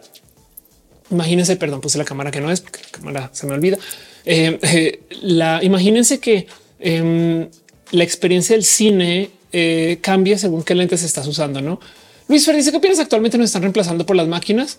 Eh, llevamos 100 años de decir que las máquinas nos están reemplazando. Al revés, nos estamos volviendo máquinas, que me parece más hermoso. Y, yo creo que va a ser lo más bonito que nos va a poder pasar, porque entonces vamos a entender mucho más del cuerpo humano. Hugo Redgrave dice algún rojo mostraste una lista desde el radio, televisión, periódico hasta la actualidad, en donde cada tecnología nueva genera una inquietud y miedo en la sociedad. Exacto. Eh, dice eh, eh, Baladán, Uber es el quick travel de la vida real. La neta, sí. Marcel dice qué rico estar en un en vivo. Gracias por pasar. Em, y dice Rama Josh, por eso los aliens van a decir que las inteligencias artificiales son los habitantes más inteligentes de la Tierra. Em, puede que sí, exacto, sí, pero, pero el punto es que igual ahorita no somos los habitantes más inteligentes de la Tierra, de paso. Pero bueno, la rama del cual hay entonces con las compañías que tienen como pagar las de emergencia de las inteligencias artificiales en caso de revelarse es para hacer stonks, ya que el pánico vende. Em, a ver, es que eh, ya, ya hemos tenido todo tipo de computadoras que se han revelado y, a veces nos enteramos. Cada que salen cosas como me hackearon de acá y mis cosas. Em, o sea, el tema aquí es que detrás de cada, inteligencia artificial hay una empresa que se debería responsabilizar más. No, por ejemplo, hay algo ahí raro donde en vez de estar cuestionando cómo estamos educando las inteligencias artificiales, nos estamos cuestionando si, son buenas o malas. Saben como que mm, no sé si han hecho este ejercicio, pero vayan a chat GPT y pregúntenle por otras inteligencias artificiales y les va a decir cosas como perdón, yo no puedo hablar de otras inteligencias artificiales, solo de las de esta empresa, lo cual te deja un poco de qué más no nos estará dando de información porque no quiere promocionar a la competencia. Y por consecuencia, la plática que tenemos que tener realmente es contra el quién está detrás de estas inteligencias artificiales y qué usos le quiere dar, no? Pero bueno, el IMEGI dice solo somos la población con más eh, eh, fuentes de emanar comunicación. Oscar dice eso me gusta de lugares inteligentes. Total. Sigo con la lista 25 tendencias de cosas que vienen a futuro que yo creo que podríamos hablar desde los positivos. Em, gemelos digitales. Esto me parece hermoso. Chequen. Un gemelo digital es una copia digital de un objeto producido proceso ecosistema físico real. Esa tecnología innovadora nos permite probar modificaciones y ajustes. Hablemos de Megaman. No sé si saben que hay eh, un muy famoso juego que se llama Mega Man. Eh, este vamos a mostrar imágenes de Mega Man X, por ejemplo, que le tengo mucho cariño y mucho amor. Y esta semana estado escuchando mucho de Mega Man. Em, y Mega Man es una novela de robots, porque no voy a decir más. O sea, yo soy muy fan de Mega Man. ¿eh? O sea, puedo, puedo literal recitarles de que va X a X8 así de corazón y, les puedo mm, hablar de los niveles. En fin, pero el punto es que em, es una novela de cosas que suceden en el futuro, en el año 20XX o, depende de qué eh, saga estén viendo, pero es una historia acerca de la relación de los humanos y los robots. Y lo interesante de esta novela es que de repente random eh, nos presentaron una saga que se llama Mega Man X y Mega Man X. O sea, ya vieron que hay un Mega Man X, que es una de las entregas de Mega Man. Mega Man X sucede en software. O sea, a medida que progresa la historia de Mega Man, cada vez em, se van metiendo más en el aspecto software de lo que sucede en el juego, tanto que spoiler, uno de los malos, spoiler porque solo hay uno, se vuelve un virus o resulta ser un virus y el virus vive en sus cabezas. Entonces durante el juego te comienzas a preguntar todo el tiempo, ¿esto está pasando o esto está siendo simulado? De paso a lo que nos podemos preguntar acerca de nuestra existencia hoy. Pero donde voy con esto es em, si es real que hay una suerte de tecnologías acerca de poder entender las cosas con gemelos digitales. Y entonces, ¿qué puede ser un gemelo digital? Eh, Apple Vision Pro. Eh, los visores de Apple que están sacando ahorita que se está volviendo súper, súper presentes en los medios son estos dispositivos visores de realidad virtual. Pero lo interesante es que dentro del visor tú puedes ver una pantalla que no tienes. O sea, te pones el visor, está pegado a tus ojos y tienes un monitor de 100 pulgadas en tu sala que no existe, existe solamente virtualmente. Y esto es un doble digital. Esto es Mega Man X. Em, esto es una versión digital de hacer las cosas y esta tendencia es inmensa porque em, volvamos a como lo describieron acá, una copia digital de un objeto, producto, proceso, ecosistema físico real. Y entonces tú puedes probar modificaciones, ajustes. En esencia, esto es como en Star Trek que tiene el holodeck que es un simulador con hologramas de la realidad. Y en el holodeck pasan todo tipo de cosas hermosas porque esta gente entra al holodeck y de repente es ¿Qué sucedería si este escenario funcionara diferente? O sea, tiene un simulador de realidad virtual, en este caso es de realidad real sintetizada, donde pasan cosas raras y cuentan todo tipo de historias, pero todo está dentro de una habitación que es una realidad virtual. Y ahí donde lo ven medianamente ya vamos acercándonos un poquito a esto, así sea intangible, solamente virtual. Esto me parece hermosísimo. Dice Luis ¿qué opinas del proyecto de Dubai, la ciudad lineal? Ay, yo siento que son de esas cosas que hasta que suceda no, no sucede. Hace sentido como que em, hay algo ahí de eh, eh, em, hay mucho bla bla bla para conseguir inversionistas y a ver si lo logran ejecutar. Pero bueno, y man dice en la tarde estaba escuchando el soundtrack de Mega Man 3. Qué chido. Jennifer dice prefiero los hologramas de Psycho Pass. Es como customizar tu casa en vez de solo en tu cabeza. Oscar dice me encantó Mega Man X. Ándale. Eh, Hable dice es un guapo Mega Man. Mm, pues sí. Y Mayra dice es malware. Ándale, total. eh, y dice eh, Sara no ha visto la imagen en TikTok. Qué chido, qué bonito que se vea bien, porque para mí esta es la cámara inferior. Saben? Entonces me estoy pasando mucho este momento. Eh, pero bueno, eh, el caso, el punto es dentro de toda esta locura de cómo funciona y qué es, hay muchas cosas que vienen a nuestro futuro. Yo hablando ya más de una hora, pero quiero que vean esta lista de cosas. Procesamiento de lenguaje natural, GPT, interfaces de voz y chatbots. Hablar con las computadoras es algo que acaba de llegar y a ver a dónde nos lleva. Visión por computadora, reconocimiento facial, robots y cobots, eh, que son robots colaborativos, o sea, son robots de los robots vehículos autónomos, 5G, genómica, edición genética, co-creatividad, plataformas digitales, drones, ciberseguridad, computación cuántica, automatización robótica, procesos, personalización masiva y micromomentos, impresión 3D, 4D, fabricación aditiva, nanotecnología y ciencias de los materiales y muchas, muchas, muchas cosas más. Ok, este eh, eso es una lista random de cosas, pero vean esto, una cantidad inmensa de campos nuevos de desarrollo, de ideas, de proyectos, de, de, de tanta cosa y no puede ser que nuestra respuesta a esto sea Ay, qué miedo, porque todo esto viene, no? Este Luis Félix dice me gusta como argumento. Muchas gracias. De verdad.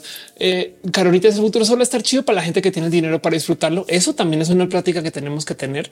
Y de paso, ante todas estas pláticas de es que me va a quedar sin trabajo y demás, la verdadera plática que tenemos que tener realmente no es la de eh, qué va a pasar si me quedo sin trabajo, sino es por qué hay tan poco acceso a la reeducación, a la nueva educación, a los nuevos proyectos y demás. Como que pensar que la gente tiene que estudiar para hacer una cosa y eso es lo único que va a hacer. Siento que es pensar muy mal de la gente. Y el problema es que la educación es cara, compleja y no se, no nos dan mucho apoyo para podernos. O sea, como que si tuviéramos capacidad de recapacitarnos, siempre estar aprendiendo cosas siempre. Entonces, qué importa que cambie la vida, pero no nos meten a algo y nos dicen es lo que vas a hacer de por vida. Y ahí tenemos que platicar. Mijail eh, me dice ya sale el blueprint de Quantum Economy. Andaré caro y solo el dinero solo se repartirá para consumir. Las computadoras harán todo el trabajo. Es que si lo piensas, ya está pasando. ¿eh? O sea, es todo lo que está sucediendo es porque hay computadoras ya tenemos muchos procesos automatizados. Lo digo porque hace, no sé, 50 años, hacer roja hubiera sido una persona con una cámara analógica, con un sistema de transmisión analógico que se tiene que operar con eh, algún sistema para recibirlo de su lado que también se tiene que operar. Saben, o sea, piensen ustedes cuántas cosas están ya totalmente automatizadas que solo son servidores para que podamos hablar de aquí para allá, no? Pero bueno, me dice Wi-Fi 7 ya es más rápida que mi cableada gigabit, gana lo popular. Bueno, y, y, la 5G y lo que viene también va a ser más rápido que el cableado. De paso, cosas que van a pasar en el futuro. Va a cambiar el paradigma de Internet rápido de casa, Internet lento del celular. En el futuro medianamente cercano, el Internet rápido va a ser el de afuera de la casa y el lento va a ser en la casa. Y mucha gente posiblemente deja de contratar servicios de Internet por fibra óptica lo cual quiere decir que va a cambiar el paradigma de cómo consumimos los medios, porque si tenemos mejor Internet afuera en la calle, pues entonces a lo mejor los dispositivos le van a hablar a eso, no? Pero bueno, eh, Delejar dice tu inteligencia artificial era roja en el futuro. A mí parecería hermoso un roja entero hecho por inteligencia artificial. Angie, si quiero iniciar la programación, ¿qué me aconsejas con qué iniciar?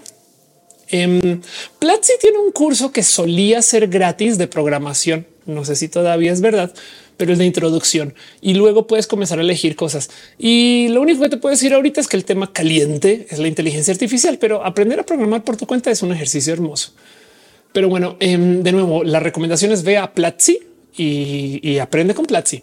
El gordo te dice que no es la tecnología está en el futuro con respecto a quienes no, aunque viven al mismo tiempo. No, sí, la neta, sí. De hecho, sí es que a ver, mira, tecnología que damos por hecha la ropa.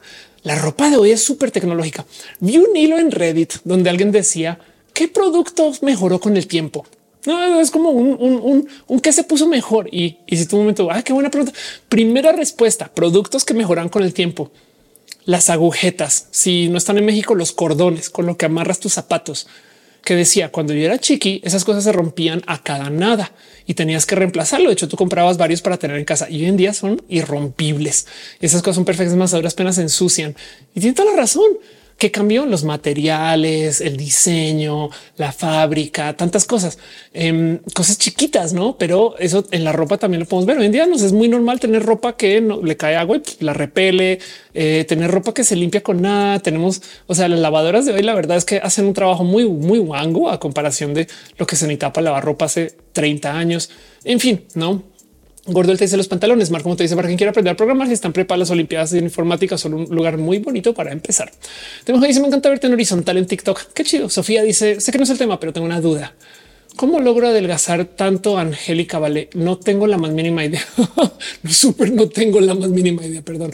Eh, dice Sofía, no creo los de casa poner las pilas es competencia.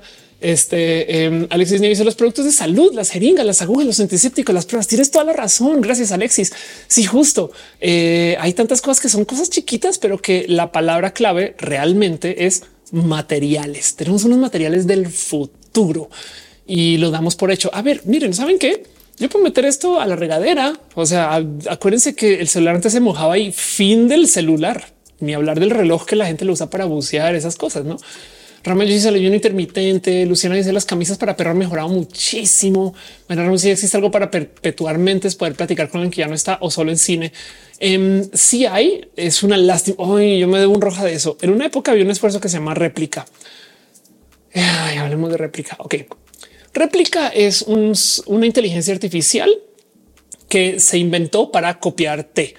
Eh, esto es toda una historia que si no han seguido esto desde hace mucho tiempo les voy a eh, romper el corazón. Originalmente Réplica era un servicio de inteligencia artificial que tú ibas y hablabas y aprendía de ti y hacía una copia de ti. Pero también tú podías alimentarle con datos de alguien más y hacía una copia de esa persona, hacía una réplica.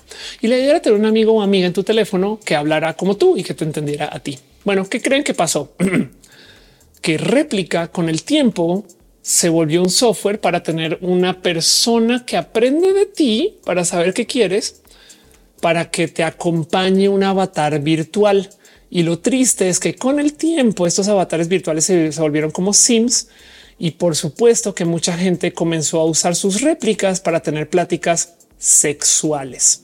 Entonces ahora réplica tiene un servicio que es como una forma como de sexo servicio virtual donde tú puedes en esencia, eh, pues nada, como que pues, hablar con la inteligencia artificial acerca de temas sexuales. Ahora, esto puede ser un positivo o no, pero se volvió como un juego de app de ligue y ya no es el te voy a copiar para tener un aprendizaje de ti. Es una misión totalmente diferente. De todos modos, yo no sé si esto va a ser para bien o para mal, pero me parece un poco raro el como cambio de plan y es una lástima porque yo le tenía idea. O sea, como que me hubiera gustado que hubieran usado el corazón réplica para hacer este servicio, no que lo usaran para eso y se acabara de lo que se hizo originalmente. No, pero bueno, el caso dice Sofía Valentín es el Tamagotchi moderno. Anda, Oscar dice mi ropa es un material que evapora rápidamente el sudor, más finalmente dice los materiales de arte es una locura hoy en día comparado con un asesino 200 años. Ándale, total, total, exacto.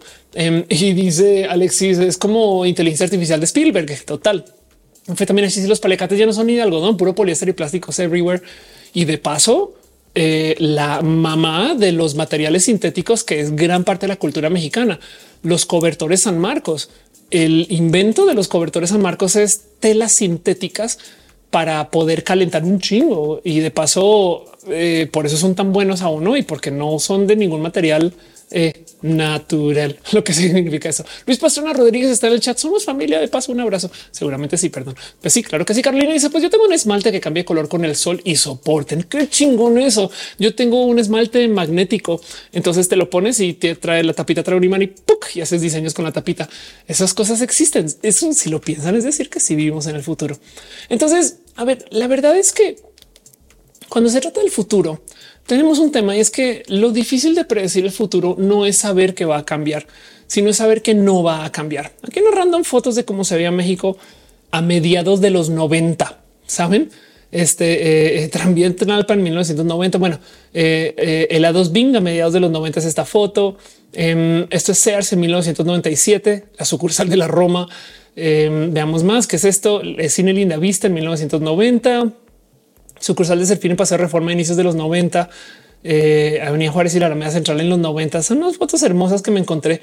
Eh, teléfonos públicos, claro, todo esto 90, saben, eh, antiguo también, los si todo es 1990, perdón, la Cineteca en 1990 vean sin techo, este eh, Rino Aventura en el 97, tienda gigante en el 92, em, tantas cosas que decir acerca de el estadio de béisbol del Seguro Social en 1990 eh, alguien que me diga dónde no me digan que esto es lo que existía antes de Parque Delta. Esto no me tocó, pero bueno, el caso, eh, los patrulleros tamarindos a mediados de los 90. Yo no conocí, me llegué a México en el 2000 este 16, creo que en el 2008, perdón, el 2016 mi transición. Este yo llegué a México en el 2008. Todo esto para mí es nuevo. Y el punto es que eh, yo pise en 1997, jarro café en el 97. ¿Cómo se ve de viejo esta cosa? Y pues el punto es que em, hablar acerca del futuro, eh, yo creo que también es como inevitable, saben? Y la palabra clave ahí es que siempre todo va a cambiar. Aren dice: Me encantaría la prima Ofe. Dice Alexis Ortiz: Eso es Parque Delta. Ándale. Ya ni dice la ropa de los 90. No sé sentir nostalgia o vergüenza. Em, dice eh, Aren: Ese era yo y no, no creo. Yo no soy de Colombia. Eh, Hamilton Limón dice: Es otro México literal. Caricia sigue esperando los vehículos que cambian de color para hacer juego con la ropa. Em, bueno, checa esto. Eh, change color.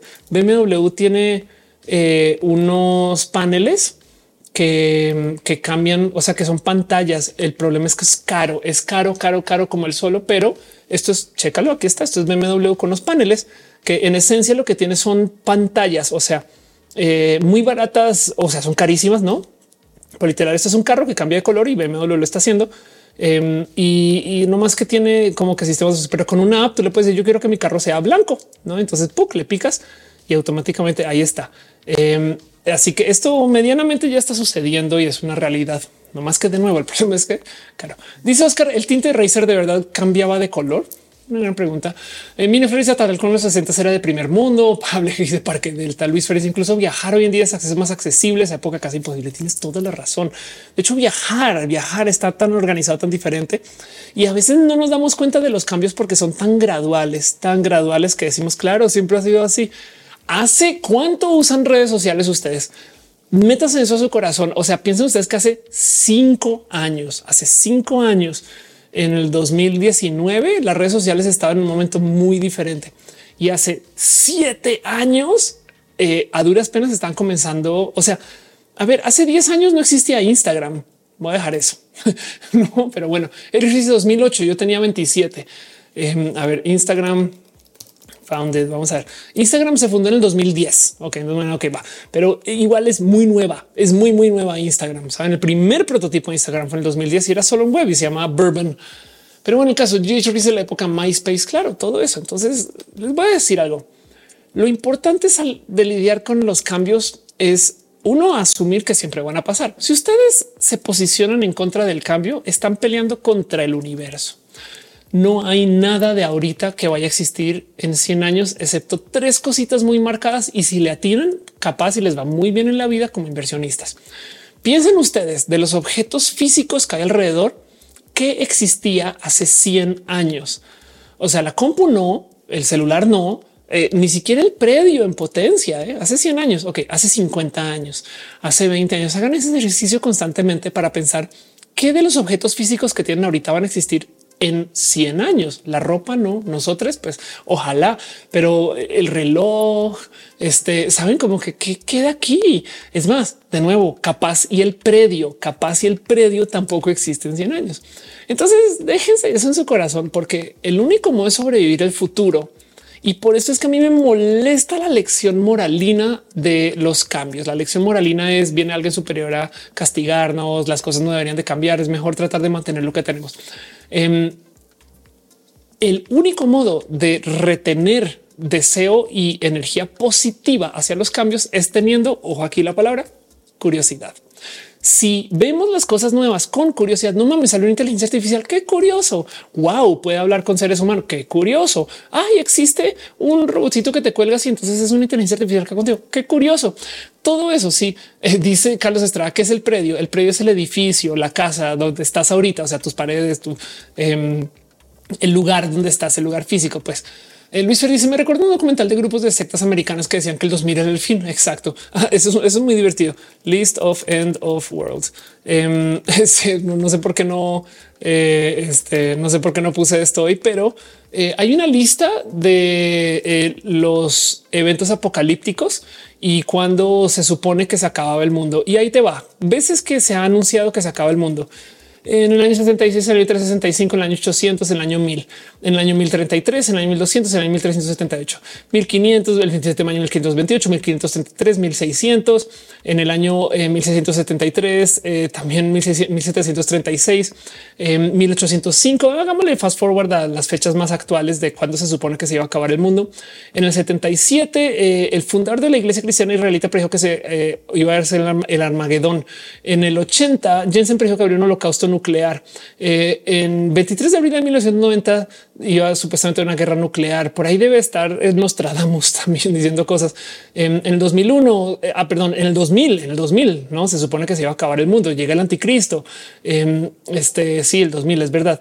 Eh, el 2006, el 2007, el 2010, el 2010 dijeron que era cuando se iba a acabar el mundo. También agosto, el 21 de diciembre del 2012, este se iba a llegar Nibiru, un asteroide eh, interplanetario con una invasión alienígena.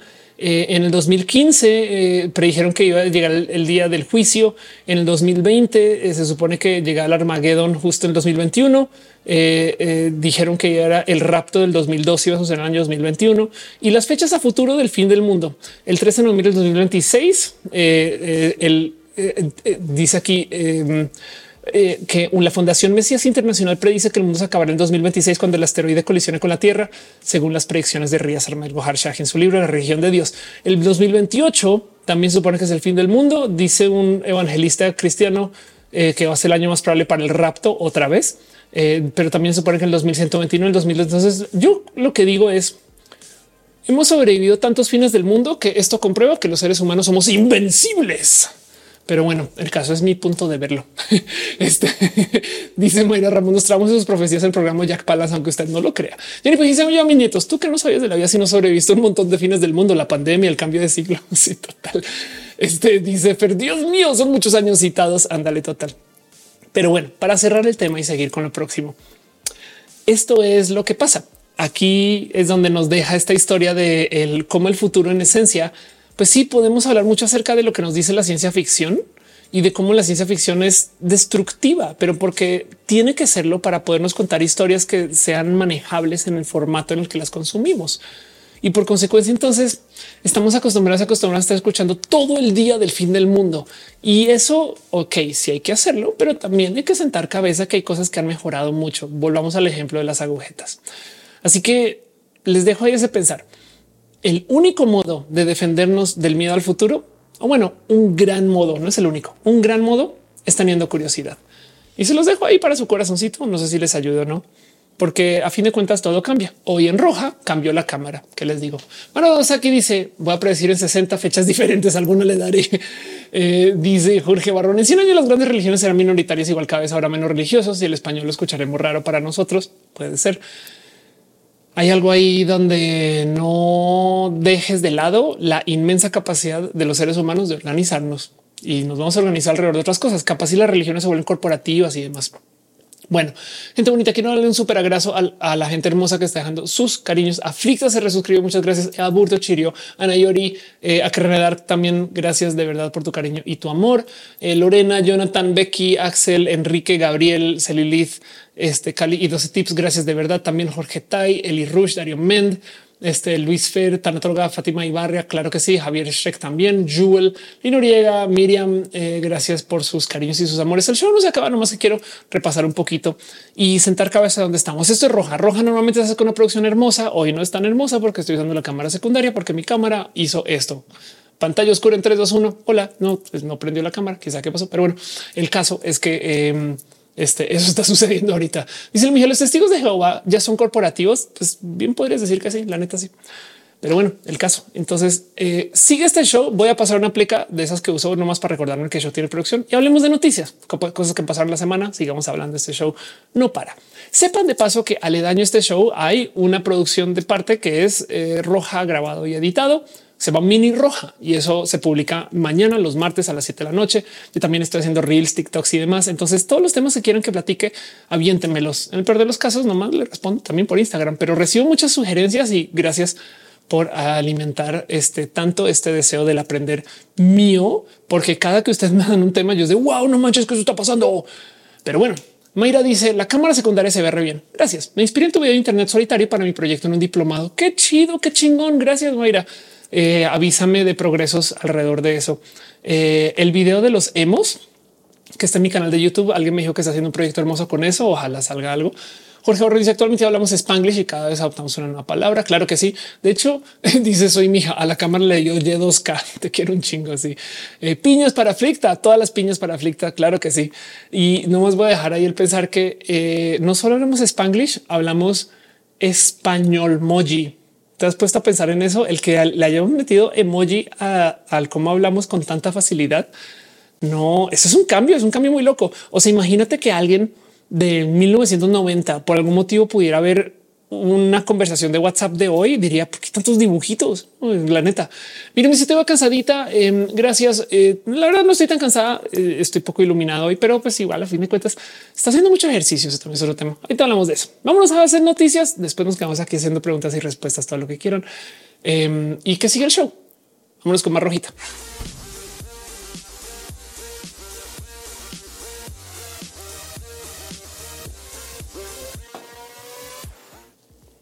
Muy bien. A veces entre semana y semana pasan estas cosas que se llaman cosas y yo anoto estas dichas cosas en una lista para hacer una supuesta, supuesta sección de repaso de noticias pero que se llama Abrazos sin contacto por la salubridad. Gracias, Caro, por aventarme ese nombre. Afecta dice lo bueno del Amazon Prime. Qué chido. Bien dice al final del año esperamos ver una nueva coreografía. Claro que sí. Yo también eh, este es este tema para la gente que no sabe. Estoy aprendiendo a hacer pole. Eso es todo un tema. Así que lo hablamos después. Hagamos noticias ahorita y luego platico de, pero el punto es que eh, eh, sí está haciendo más ejercicio que nunca en mi vida. Pero bueno, noticias, cosas que pasaron y eh, o estudios o ideas o cosas que he encontrado. Y lo primero que tengo para platicar hoy es que si ustedes creen que las impresoras ya eran graves y horribles, les presento el nuevo proyecto de Hewlett Packard. Yo como que digo, o sea, yo no sé, se puede ser más malvado. Sí, sí pueden, sí pueden. Hewlett Packard anunció que quiere hacer impresoras. Ojo aquí por suscripción, por suscripción.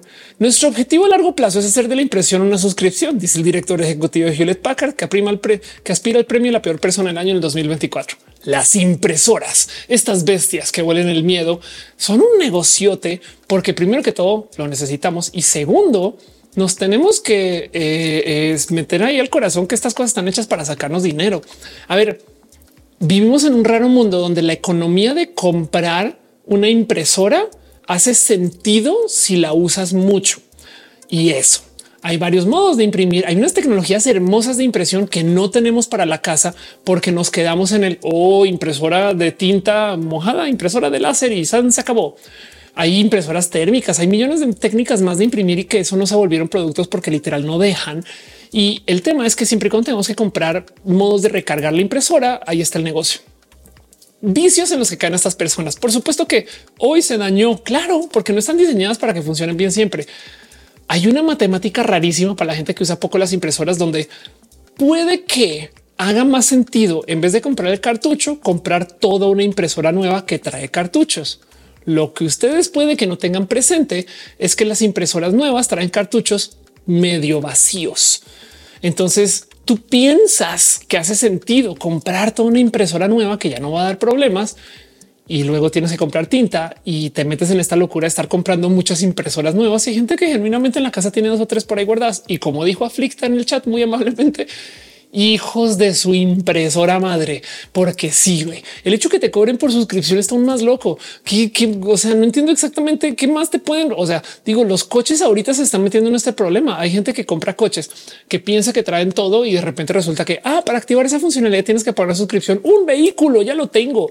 Bien sabía que las impresoras se venden habitualmente con pérdidas, los ingresos reales se obtienen con venta de cartuchos de tinta, pero en este caso lo que quieren hacer es vender la impresora al precio que se supone que debería de ser. O sea, es una excusa para subir el precio de las impresoras. Es una locura. Y entonces imagínense, no, la impresora no se puede conectar a Internet para descargar la suscripción, actualización, el paquete. En fin, Dice Alexis, ¿qué clase de Adobe se creen esos de HP?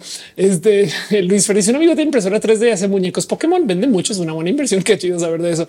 Eh, dice además, hoy mi hija, alguien quiere pensar en el medio ambiente total. Cuando dice existen ahorita impresoras Hewlett que te obligan a conectar la impresora al Internet. Qué locura. Dice en la plaza de la tecnología, me hackearon mi impresora sin fallas hasta hoy. Alexis dice como la imagen de la camioneta Ford que dice que no puede manejar porque no tiene la última actualización. Coches con DLS exacto.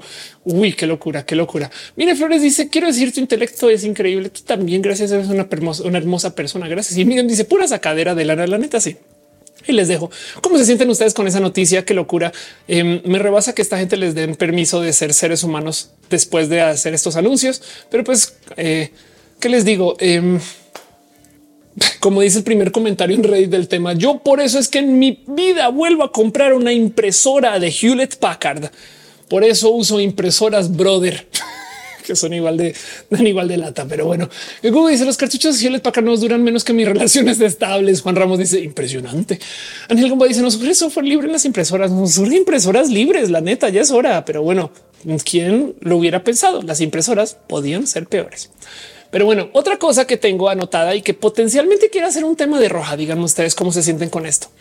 Google oficialmente da como la cabecita de que está perdiendo la pelea con las inteligencias artificiales. Ahora, a ver, sensacionaliza un poquito esa, eh, esa noticia.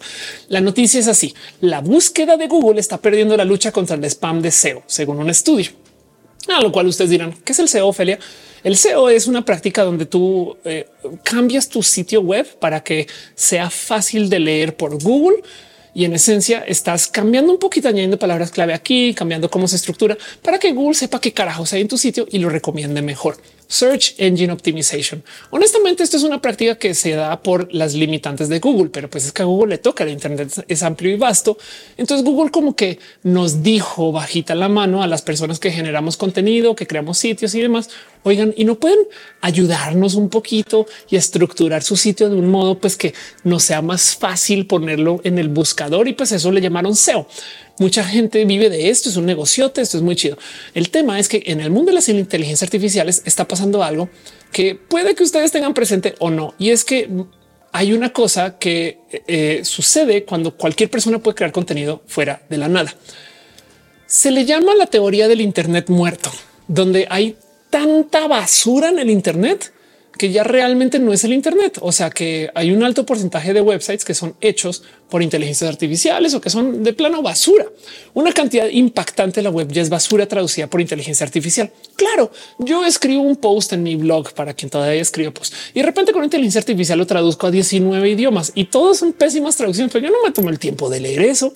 Pero mi blog está escrito y publicado 19 veces en idiomas diferentes y Google pasa y dice, Uh, bueno, yo lo indexo. Entonces esa basura acaba también en Google. Este es uno de los motivos por los cuales Google está teniendo problemas, porque entonces esto afecta las búsquedas. Y es que, a ver, pensemos nomás en el factor traducción. Wikipedia existe en inglés y en español, pero yo puedo ir a Wikipedia en inglés y traducirlo a español.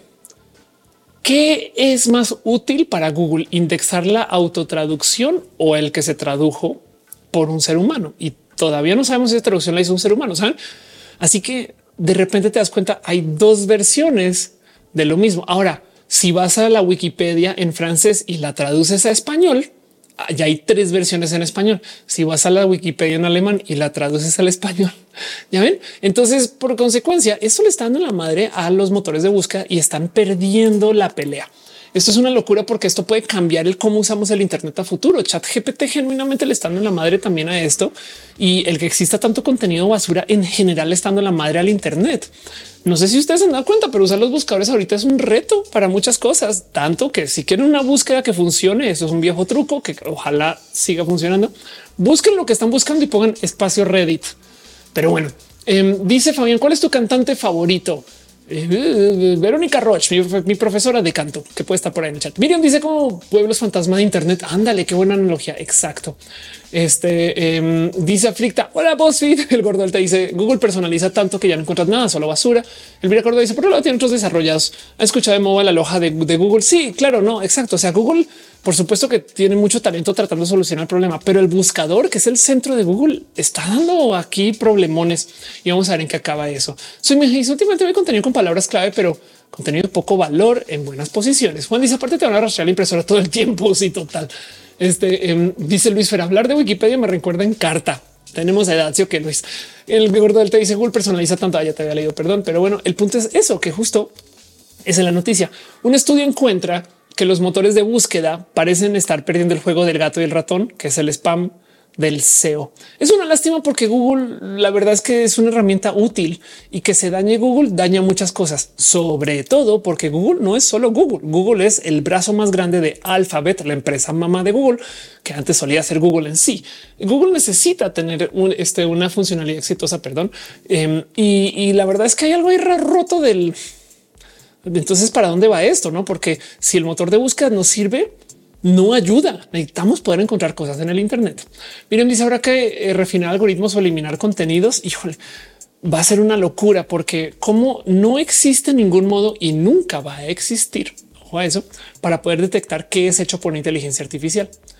Es un problema roto, roto y difícil. No tengo solución. Vamos se los quiero proponer una noticia. ¿Cómo se sienten con eso? Sí, con te dice, había escuchado que incluso TikTok está siendo más utilizado en búsquedas que Google y por eso es que te encuentras con soluciones raras a problemas. Pero sí, y de paso YouTube también, aunque afortunadamente el spam de contenidos en video es más caro de hacer. O sea, para hacer videos con información falsa requieres de más poder de computación que para hacer texto con información falsa. Entonces YouTube está medianamente a salvo por ahora, pero cuando sea tan barato hacer videos como lo es hacer texto, prepárate. Alexis dice por eso mismo el spam TikTok es la fuente primaria de búsqueda para la generación Z. Bueno, resulta que para la generación joven, esta es una estadística hace como unos seis meses para acá. La generación joven está usando más YouTube que TikTok. Em, no sé exactamente qué contexto. Luego prometo me asomo más por ese estudio, pero YouTube también está en esa mezcla. Pero sí, más bien me atrevo a decir para alargar un poquito, porque si tienen las razones más que TikTok, es los videos son la fuente primaria de búsqueda y de información de mucha gente y los blogs ya idos al carajo y demás, no? Pero bueno, este dice miren, porque nunca va a existir porque la verdad es eh, relativa. Entonces, eh, de hecho, cuando aún siendo la verdad personal, también hay una verdad histórica, también hay una verdad política, eh, también hay una verdad conveniente, sabes? y la pregunta es cuál es superior. Ninguna depende del contexto y se requiere de seres humanos hacer literal saltos de fe literal para decidir cuál va y cuál aplica dónde. El famoso cuento de cómo eh, las verdades de lo sucedido en algún lugar depende de quién ganó la guerra, esas cosas, no? Una computadora ni ningún ser humano puede definir a ciencia cierta y vía un algoritmo qué es verdad y qué no. Toca hacer juicios, no? Y eso, eso es humano. Pero bueno, eh, Don Lante dice: Me viene para acá en Instagram. El audio se siente raro, se ralentiza y suena más grave. Ay, qué lástima. Eh, dice eh, Luis Fer de, de ser que buscar en YouTube. Los jóvenes son gamer. Corazoncito dice oh, con cura. Dice: ¿Será que Google se le une la inteligencia artificial en todo su sistema? Ya tiene, ya tiene una, tiene varias. De hecho, a ver, de GPT, GPT, la T quiere decir Transformer la tecnología detrás de GPT se publicó en Google Scholar. O sea, es una cosa que Google es parte de. Miren, dice es como querer estandarizar la verdad y la verdad no es estandarizable. Exacto. Jorge Barrón dice la objetividad se construye de consensos. Claro, es una plática mucho más profunda y el punto es que no hay un algoritmo de la verdad. Es una pregunta filosófica compleja, pero por consecuencia, entonces eh, no existe ningún modo fidedigno de saber que algo fue hecho por un ser humano, una computadora y peor si fue hecho por las dos. Cat dice: Pues si puedes escribir un libro con chat GPT, el control de lo verídico se pierde. Y de paso, a ver, o sea, sí, tu punto es súper válido. Claro que sí, pero también ya puedes escribir un libro pagándole a alguien para que escriba cualquier cosa. Sabes? Me explico. O sea, como que no porque un ser humano lo hizo implica que es verdad. Ya ves por dónde va ese, problemón. Y dice la verdad es una construcción humana y es muy subjetiva. Punto para la humanidad. Ándale total. Pero bueno, ahí les dejo otra noticia. Google está teniendo problemas y un mundo sin Twitter ya me cuesta. Un mundo sin Twitter y sin Google. Híjole, un mundo sin Twitter, sin Netflix y sin Google. Esto sí ya, ya comienzo a sentir un poco el wow. Si sí está cambiando el mundo. A ver, con mi pareja estamos viendo Sherlock. Em, de paso, todo mi cariño, amor, eh, este con Carmen, quien eh, se asentó conmigo, me dijo: Tienes que ver esto. Estoy gozando de mis series favoritas punto. Pero Sherlock es una serie que se ha ido desarrollando a lo largo de muchos años y que cuando comienza tiene poco acceso a la tecnología, tanto que hay un episodio donde uh, rastrean gente en el Internet con un rastreador y en la última ya están texteando todo el día, no? Pero la última temporada es hacia ese momento pico de la tecnología como la conocemos hoy. Ahí les va el Internet que vamos a recordar con nostalgia. En este Internet vemos pelis en Netflix, usamos Google, Instagram es la app más cool, pero todo el mundo está en Twitter. Em, ¿Qué más pasaba en este? Jugamos Overwatch este, eh, y mucha gente juega LOL. Em, esto es el Internet del 2018, 2019. Póngale, se me olvida algo. Bueno, LOL se fue al carajo, Overwatch se fue al carajo, Netflix se fue al carajo, Twitter se fue al carajo. Ah, eh, eh, sí, este Google no, y, entonces es un poco de wow, todo esto ya capaz si alguien dice, oh, antes usaba una cosa que se llama Google, wow, qué locura. Em, recordaremos los captchas. Sí, total. Em, dice Mayra, mucho que reflexionar. Claro. Dice Luis, ¿en qué plataforma está Ofelia? En tu corazón. Eh, dice, soy mi hija. Recordemos los captcha, pero recordaremos. Alexis le dice, ¿qué opinas de las fotos comprometidas de Taylor creadas con inteligencia artificial? Imagínate si esas son las de Taylor, ¿cuántas más hay? Me dice, yo quería entrar a hacer UX en Google a ver, tienes un futuro muy cabrón de todos modos. Google tiene dinero, talento. Esa empresa no va a cambiar, se tiene que reinventar, sabes? Pero el punto es que piensen ustedes como nuestro paradigma de consumo del 2019 hoy en día casi que ya no existe. Sí, todavía hay Netflix, pero no es la, o sea, es que antes si tú no estabas en Netflix no veías tele, güey, sabes? Como que si tú no estabas en Twitter no estabas en redes. Em, saben como que eh, y hoy en día es como no, yo estoy en cualquiera y entonces cada quien tiene su propia y todo está personalizado. No es como antes que esas como seis empresas dominaban todo, no? Pero bueno, dice Jonathan, si pudieras hacer un video sobre economía, porque veo el comunismo libertario, este está en debate mucho en redes y llevan debates de siempre, tanto que la Guerra Fría. Axel te dice una pregunta. ¿Por qué dices que Netflix ya fue? Netflix no ha sido, no más que Netflix no es la empresa de los contenidos en el Internet. O sea, es que antes Netflix decía achú y toda la industria le hacía caso.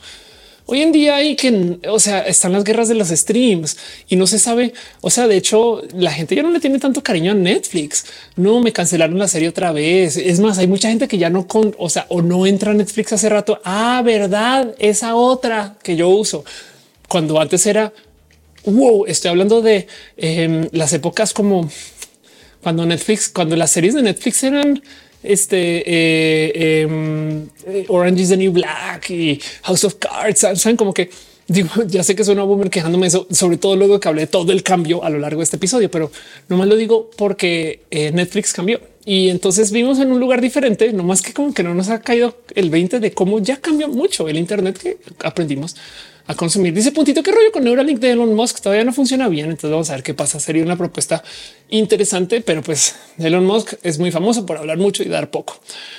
Dice Pancho, hola guapa. Hola Pancho, gracias por pasar. Lime dice yo tres años sin Netflix, no le extraño. ¿Ves? ¿Ves? ¿Ves? Ángel Gamboa dice Netflix se volvió uno más. Manos aquí Netflix fue quien abrió para nominar películas transmitidas hechas para TV no cine. Sí, Netflix es una empresa hermosa y tiene mucho futuro. No más que en una época era si no estás en Netflix, no existes. ¿eh? Hoy en día puedes no estar en Netflix y existir. Carlos Estrada dice yo no puedo jugar LOL porque alguien está viendo en YouTube o Netflix. y total. Bueno, el caso, noticias. Sigamos con las próximas noticias. Otras cosas que han pasado esta semana. Em, y quiero platicar con ustedes un poquito acerca de por si no vi en la Ciudad de México. Eh, estamos pasando por también un momento de cambio digital. Tarde o temprano iba a llegar este día. Las autoridades del sistema de transporte colectivo anunciaron la fecha en la que comenzará a venderse el último boleto del metro de la Ciudad de México, que en esencia es em, esto. No todas las líneas van a aceptar pago con tarjeta de movilidad integrada y luego de 50 años acaba el boleto magnético. Me lo estoy gozando mucho. Por si nunca lo he hablado acá, que yo creo que no, mi abuelo tenía colección de filatelia, o sea, estampitas. Entonces ver esta noticia fue de que se acaba el papelito. Es como que me parece una locura. Digo, yo no estoy tan conectada con, o sea, yo no, no los tengo guardados ese tipo, pues más que me da un poquito de bonito. Se va a comenzar a vender a partir del próximo lunes 29 de enero eh, y va a estar disponible un boleto conmemorativo de la edición especial, que es parte del último tiraje que van a hacer para venta en taquillas y en adelante pura tarjeta. Y me gozo mucho que esta cosa pase, saben, porque esto ahorita, a ver, a ver, a ver, a ver. Yo sé que decir feliz, esto es nada. O sea, ¿qué les pasa? Pero pues no sé. Miren, yo yo me gozo estas cosas. Em, como de la historia mexicana en la vida digital, como por ejemplo, yo creo que esto lo he contado varias veces. Yo tengo una copia de El Chavo Kart, que es una versión de PlayStation 3 de eh, El Chavo en el Kart. y este tipo de cosas me las gozo mucho porque a diferencia de las cosas muy coleccionables estadounidenses, se hacen una vez y ya les reto a conseguir ese boleto en 10 años. Saben, y digo, igual y no significa nada, pero me da bonito pensar que eh, esto es un momento, es un momento que vale la pena conmemorar y que le habla mucho justo a nuestro desarrollo. Dice Miriam, esperamos su reseña del boleto. Eh, dice ya estamos listos, mi esposo y yo comiendo molletes. Qué chido. Marco te dice una colección de tarjetas. Qué cool, qué cagado. Quien dice yo no caí en ya que dice yo no caí en Netflix. claro. Em, y dice eh, este corazoncito, me tu en Telegram, todo ok, todo ok, todo ok.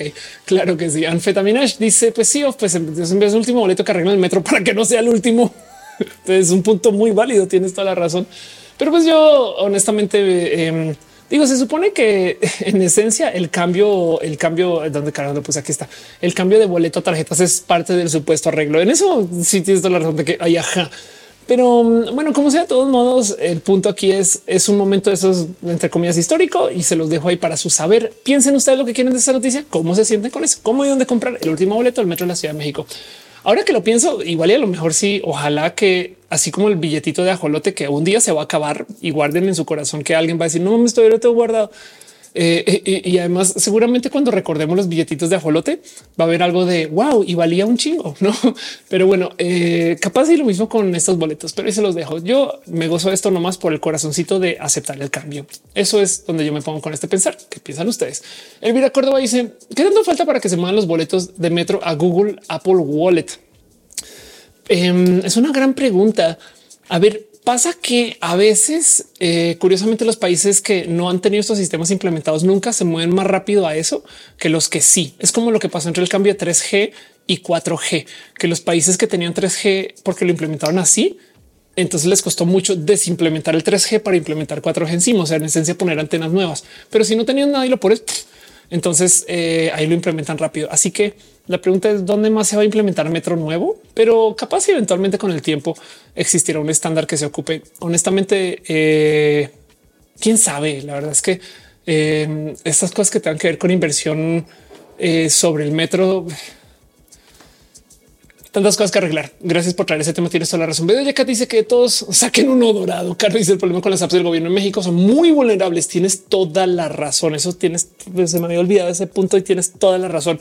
La app de mi policía, eh, la app de, eh, eh, de cómo es de llave, todas esas son de la cosa más insegura que hay. Y sí, es, que a veces te preguntas quién programa esto, no? Y supongo que debe haber gente talentosa programando ahí, no más que debe haber unos sistemas horribles para asegurarse que tengan consistencia y supervisión nula y peor cuando hay cambios de gobierno. Entonces tienes toda la razón. Pero bueno, Ángel Campo dice están descontinuando los boletos para que nadie conserve viajes de cinco pesos. Recordemos que están por subir la tarifa a siete. Wow, que ok, anotamos eso también. Pero bueno, el punto es em, este se acaban los boletos, se los dejo ahí y les comparto eso. Es una noticia y sigamos con las otras noticias que tengo por acá. Un estudio, una de esas cosas que levantó no es una noticia per se, nomás que me lo gocen mucho porque yo me la paso leyendo estudios todas las semanas porque me encanta nomás sentarme a ver qué carajos aparece en el rubro de la gente académica. Y ahora encontré en el Journal of, Zoology, o sea, esto es zoología en, eh, en la Sociedad Zoológica de Inglaterra Em, alguien hace un análisis sobre pie grande, Bigfoot, que por si no conocen eh, este, eh, este Bigfoot, ah, Bigfoot fotos. Bigfoot es esta eh, persona, esta historia, pie grande, el, el hombre mono, no estas cosas que son grandes leyendas y demás. Y pues resulta que bueno, primero que todo, em, hay un buen de videos estabilizados de los supuestas grabaciones que demuestran que es una persona que claramente tiene como cadencia y, camina total. O sea, es una leyenda que dice esto que sucedió, pero este estudio me parece más interesante. Ahí les va. Un estudio topa que los lugares donde se ha reportado que la gente ve o ha visto a pie grande tiene correlación directa y positiva. O sea que son los mismos lugares donde también hay altas densidades de poblaciones de osos. Por eso se está publicado en la eh, eh, eh, en una publicación de zoología donde hay más osos, la gente piensa que hay más pie grande y entonces te cae el 20 de ah, ok, ya entiendo. Em, dice este anfetamina Stream Bigfoot by Nicki Minaj. Ándale total. Eh, dice Jorge Barranza había un boleto llamado abono. Con ese puedes entrar par veces lo que querés un mes. Por obvias razones lo quitan. Eso cuento del boleto abono que puedes entrar varias veces. Me recuerdo cómo se supone que en los planes de celular en una época había planes ilimitados y que ya no los renuevan, una cosa así. Pero bueno, el caso. Entonces les dejo un estudio encuentra que em, las, los avistamientos de pie grande se correlacionan con las poblaciones de osos negros. Y pues en últimas digo, bueno, esto, me hace mucho sentido. O como dice Ale Carregi, que oso. sí, total. Ahí se los dejo una noticia, un estudio, esas cosas que me encanta levantar para ustedes y que dejo aquí para eh, platicar. Última noticia que tengo para ustedes. Em, esto también es un estudio, pero es algo que quiero nomás también con platicar que em, no sé si quiera volver un roja, pero se los aviento a ver cómo se sienten ustedes. A lo mejor se vuelve un reel y ya. Eh, resulta que mucha gente se ha estado quejando acerca de esta cosa del autopago. Y entonces es una investigación también que topa que las empresas que están instalando sistemas de autopago, de hecho, están perdiendo lealtad. Y entonces, em, ¿cómo, cómo aterrizamos esto? Yo tengo una tarjeta de crédito que tiene una variante para gente muy pudiente que no la tengo yo y tiene una variante para estudiantes que es la que tengo yo. Y el cuento con esa tarjeta de crédito que me causa mucha diversión de y para platicar es que el marketing para estudiantes es y literal. Yo me acuerdo, esto fue en su momento. Esta la tengo hace como más de 15 años. Me acuerdo que el marketing era nunca vas a hablar con un ser humano. Yo decía hoy tan millennial, no? Y claro, era porque tenía una web y podías checar cuando eso era muy innovador hace 15 años. La misma tarjeta de crédito, pero para la gente hiperpudiente era siempre vas a tener un ser humano con quien hablar. Claro, para la gente boomer con mucho varo que quiere levantar el teléfono y que exista un ser humano al otro lado. Yo pensaba que qué locura ese contraste de yo no quiero lidiar con alguien y allá al otro lado, por supuesto que me conteste alguien y obviamente le habla mucho al cómo se criaron las formaciones, etc. Porque sí hay muchas cosas que han cambiado acerca de cómo nos relacionamos con la gente hoy, que agradezco que hoy le habla mucho más a la diversidad. La verdad es que ese cuento de tener a gente para mi servicio, no sé por qué me choca a mí, puede ser cultural o no, pero el punto es que em, una de esas cosas que yo pensé que iba a ser un hit instantáneo es el tema del autopago, haciendo caso omiso de la locura que hicieron con la gente contratada para cobrarte en las tiendas, porque eso también ha sido un poco cruel. Pero el punto es, si montaron estas máquinas de autopago y resulta que mucha gente se está poniendo muy en contra de las empresas, uno por la defensa de lo laboral, pero la realidad es porque también dicen, o sea, ¿cómo? Yo pago exactamente lo mismo y yo tengo que hacer una parte del proceso por el cual tú le estás pagando algo a alguien. Como que hay gente que argumenta si yo voy a hacer el trabajo de una persona que está ahí para escanear los las cosas para salir y empacarlo y no sé qué, lo entonces yo debería tener un descuento y no me parece tan descabellada esa propuesta. Saben como que hay algo ahí del con todo perdón, pero no te puedes estar metiendo tú en eso, quitarle trabajo a alguien y luego no considerando que yo estoy trabajando ahora para ti, que es una plática rara y compleja. Dice Miriam, tardan mucho. Claro, eh, este dice Carlos es un oso maduro. Ándale, total. Y pues por consecuencia, entonces dejo ahí una un será que esto es que también estas máquinas son máquinas mal implementadas, no? Porque también vas tardas y las máquinas son bien eh, sí siento que te maltratan un poco. No es como de pasas, no sé, el barniz pop y es de ponlo ahí y no pesa lo suficiente para mover la basculita. Entonces, como ya sabes que si no lo pusiste ahí es porque te lo quieres robar. No es como cálmate dos segundos, no? Si miran, lo hacen para bajar este costo de mano de obra. Dice a mí me encanta ser mi cajera. Honestamente, a mí también. Y también porque siento yo que hay algo ahí del bueno, igual y también una persona que está ahí nomás para escanear dispositivos, a lo mejor eh, existe algo que pueda ser mucho más funcional para el trabajo que se hace con esa persona, pero estoy juzgando el trabajo de alguien sin ser esa persona. Entonces, por consecuencia, la neta no lo debería estar haciendo. Como sea, el punto es que eh, hay algo ahí del como el que nos pongan a nosotros a hacer nuestras cosas. En este caso no gusta. A mí me causa mucha risa, me lo gozo mucho cuando vas a uno de estos restaurantes donde tú pagas por tú preparar tu propia comida, ¿no? Como que es un poco de y tiene ahí un barbecuecito y hoy qué deli y es de, o sea, sí, pero pues ahora estoy cocinando yo, güey, me explico como que em, hay algo ahí de la experiencia que según le añade, pero pues técnica si lo piensas un poco de, pero hay, algo ahí también que yo creo que podríamos platicar. Y de otro lado, porque también a fin de cuentas, em, también en restaurantes podemos hablar largo y tendido de cómo hay injusticias con la gente que trabaja ahí. Y yo creo que esa es la conversación que no se está teniendo, ¿no? Corazoncito dice, nunca voy a olvidar cuando me robé un, sin querer un plato del Pricho por no saber usar autocobro. Ándale. Marita dice prefiero comprar con justo la más chida. Anda, justo es cool. Jenny dice yo prefiero los cajeros. Empecé a tardarme años escaneando mi compra. Em, y Miriam dice necesita mejorar el customer journey. Ángel Gamboa dice el problema es que ya nos acostumbraron. Es como las gasolineras en Estados Unidos, donde uno solito se despacha, pero en México hay alguien que lo hace por ti. Claro, lo cual de paso también trae a otro tema. Subí un video acerca de las electrolineras em, que no más voy a repetir acá, aunque eso salió de una plática que tuvimos en el Roja pasado. Eh, para la gente que no sabe lo que es una electrolinera, son estas estaciones de carga de carros, o sea, son gasolineras de electricidad. Y lo interesante es que las electrolineras, eh, como yo lo mencioné en mi video, ustedes creerían que son un negocio perfecto. O sea, ¿por qué? Porque em, tú casi que a veces ni siquiera tienes que pagar eh, el terreno donde se ponen. ¿Quién opera la electrolinera? La persona dueña del carro eléctrico. ¿Y qué vende la electrolinera? Un servicio que no tienes que hacer tú. Estás vendiendo electricidad que viene de la red eléctrica. Entonces tú creerías que es el negocio perfecto. Pones unas máquinas, cobras dinero y la gente solita se atiende. Y resulta que las electrolineras están teniendo un problema muy loco y es que no son negocio. Las electrolineras tienen además eh, un dilema donde eh, están rotas todo el santo día.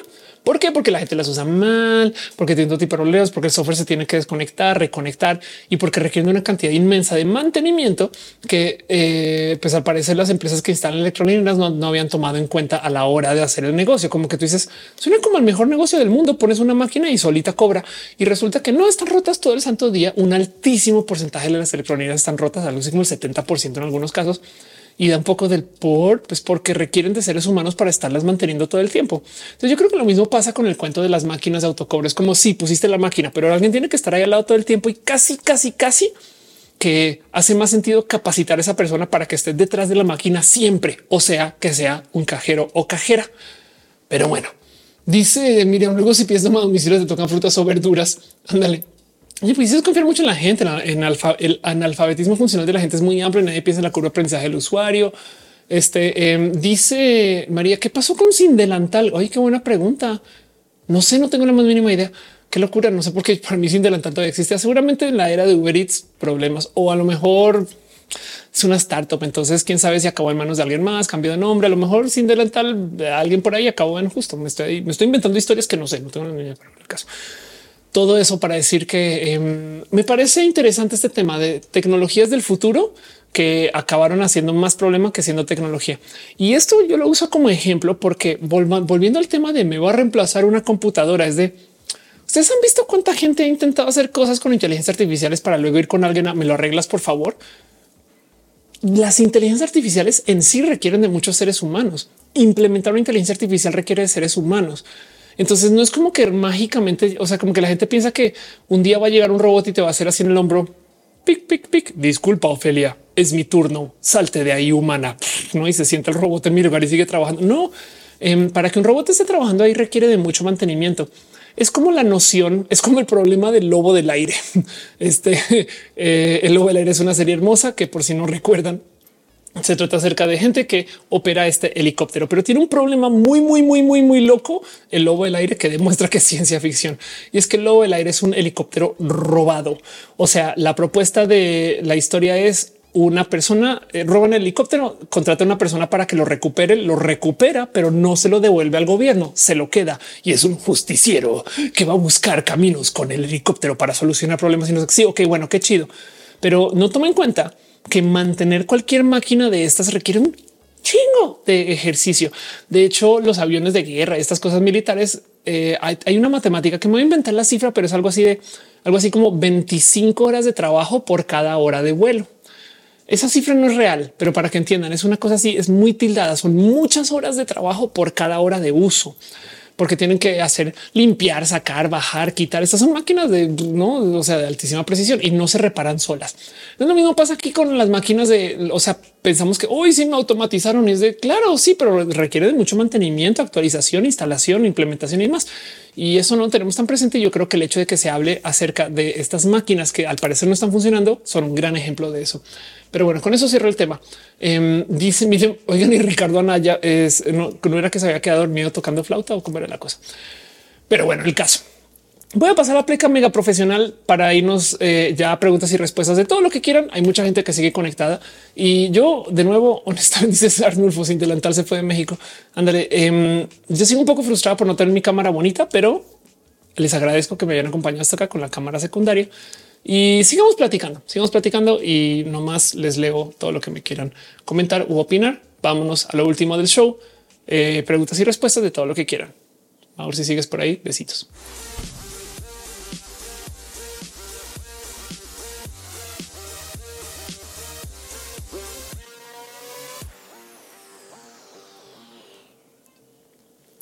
Oscar dice la verdad es que las máquinas de autopago terminan dando más problemas que un cajero. Es que si lo piensas, el cajero también tiene una máquina y la sabe operar muy bien, muy bien. Entonces es una persona experta en operar esa máquina que al parecer es necesaria. ¿Dónde se puede cambiar la matemática de eh, el cómo podríamos cobrar? Bueno, una es que el carrito sea el cajero. Entiéndase, cuando tú pones cosas en el carrito, ¡puc! ya se cuenta y a lo mejor lo pagas al salir, no? O se hace el cobro ahí y si lo sacas del carrito y lo devuelves, que se presta para sus propias complicaciones. Un paréntesis porque Alexis dice qué pasó con tu cámara.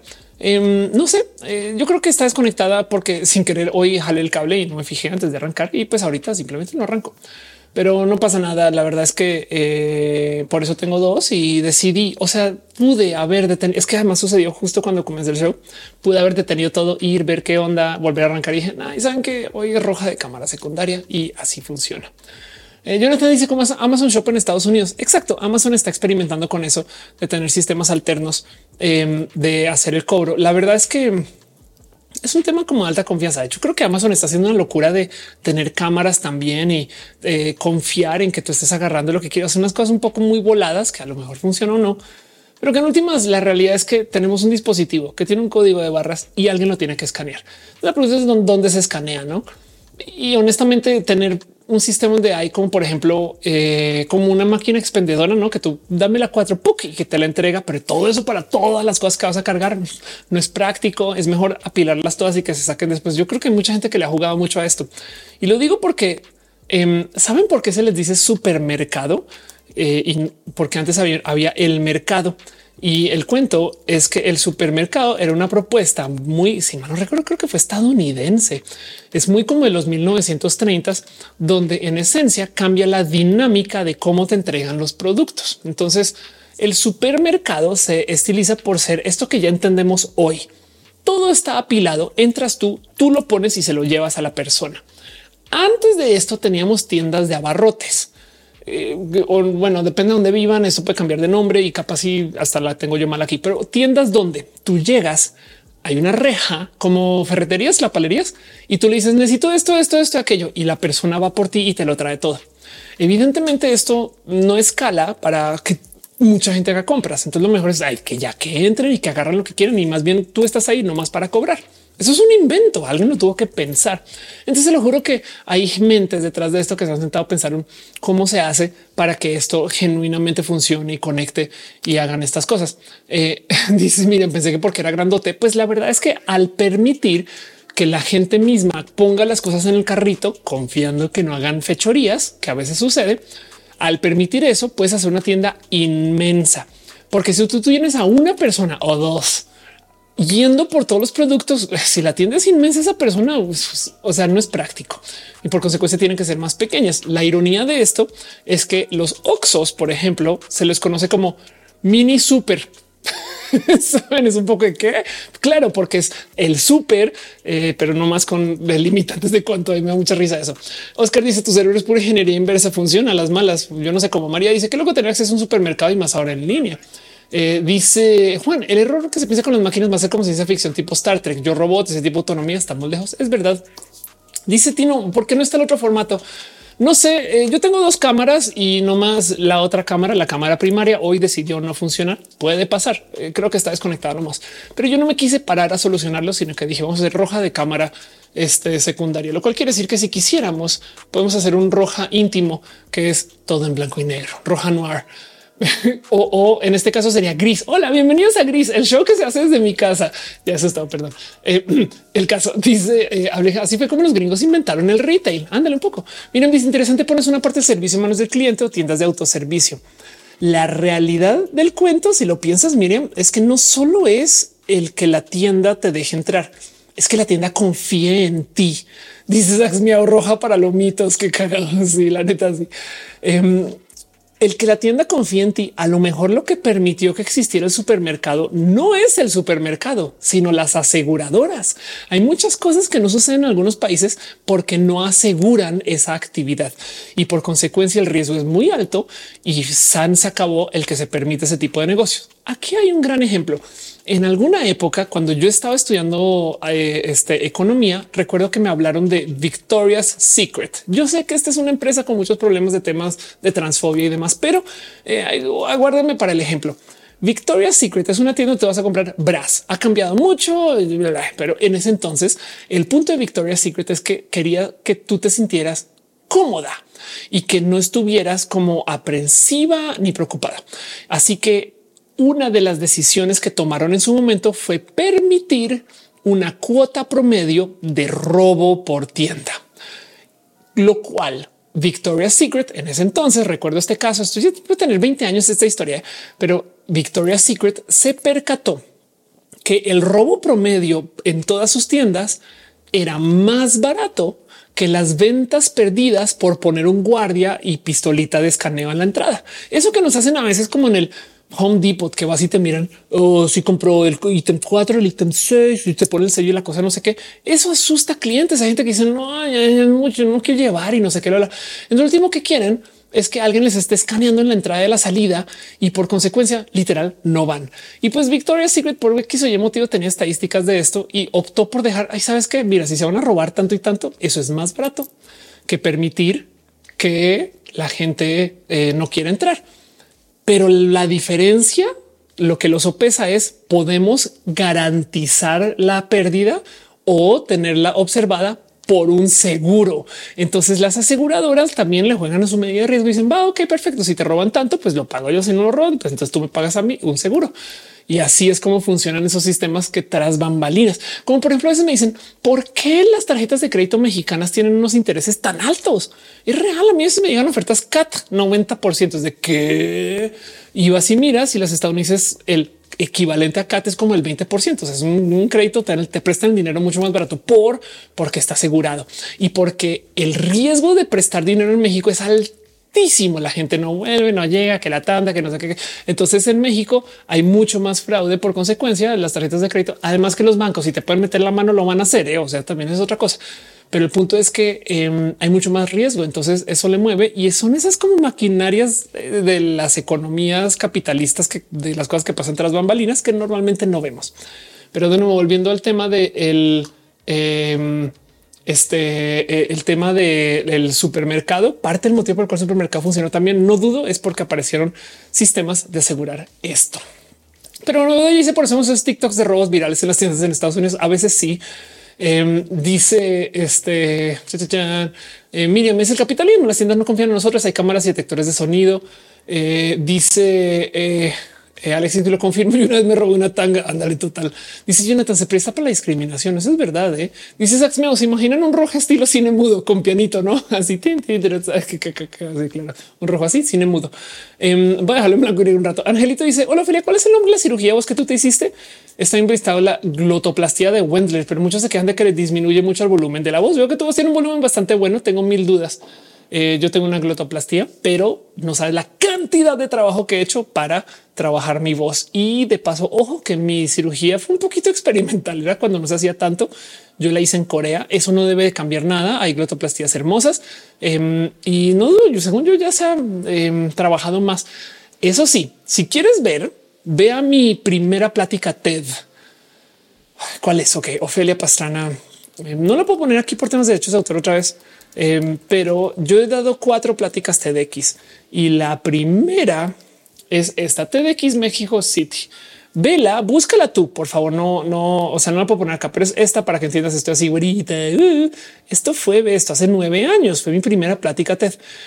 Si escuchas esa plática, tengo la voz ida para el carajo y toda desvanecida y puedes compararla con la grabación de hoy y vas a ver que la diferencia es una inmensa recuperación.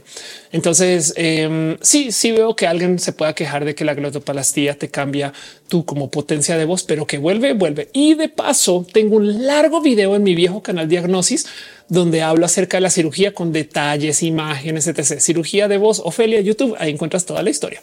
Carranco dice llegue tarde, em, eh, no te preocupes, nos estamos despidiendo. Miren, dice la glotoplastía. ¿Qué es eso? Es una cirugía para cambiarte las cuerdas vocales. Yo la hice. Eh, hay quien dice la cirugía de afinar la voz. Es una cirugía para cambiar cómo suena tu voz. Em, tengo todo un video en ok, Ofelia Pastrana, eh, cirugía voz. Tengo todo un video para que vean si lo buscan, que dice mi cirugía de voz.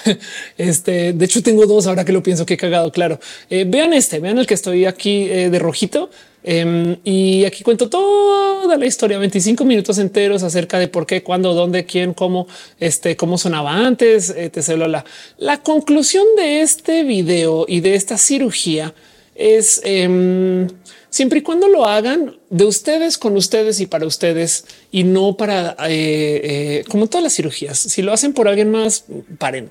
Se trata de ustedes y se los digo porque yo tuve un momento de reflexión muy loca cuando en mi vida avanzada queer conocí gente hermosa como Luis Almaguer. Luis Almaguer tiene una voz en un lugar hermoso, canta, es una morra trans que canta hermoso, la quiero, me inspira un chingo. Semua, otra morra hermosa que canta un chingo y que pone la voz donde la quiere poner. Em, eh, este Morgana, otra morra trans que canta. Las tres no han tenido cirugía de voz. Entonces, em, pues nada, eso eh, eh, busca ese video más bien para no hablar mucho más. Dice este, eh, llega ¿por el, el cese al fuego? ¿A, dónde? Perdón. Este eh, no, o no me sale un icono, quizás, o no, sé si el chat no me lo muestra todo. Alexis dice como la, voz de Kim Petras. Sí, ahora de nuevo, si te la quieres operar, pues también qué chido. ¿eh? Yo creo que hay algo ahí de la cultura de las cirugías que Em, por algún motivo la gente siente que las cirugías están mal. Moralino, otra vez modificaste el cuerpo perfecto. del dice, ah, ya, güey, claro que sí, a mucha honra. Yo declaro hegemonía sobre mi cuerpo y hago con él lo que quiera. O ella, eres eh, este... Eh, eh, eres una mujer espectacular, dice Grace. Qué chido. Gracias por decirlo. Eh, este, gracias por acompañar y estar acá. Dice eh, eh chi que están hablando. Dice ah, ok, ya sé, ya vi por qué estás usando. Em, es un tema contencioso. La neta, eh, la verdad es que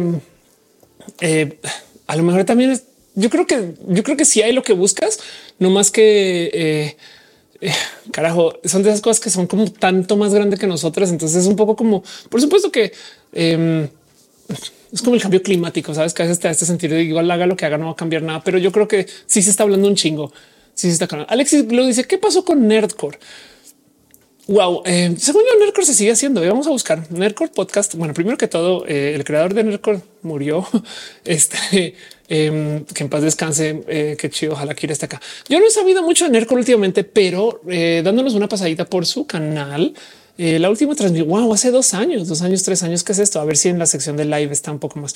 Ah, mira, y streamearon hace tres días, hace diez días. Yo Nercor sigue, ¿eh? me, me, aquí está Pati Ramsa. Entonces, eh, Pato regresa a Nercor. Entonces ahí te dejo lo que ha pasado con Nercor. Ahí sigue.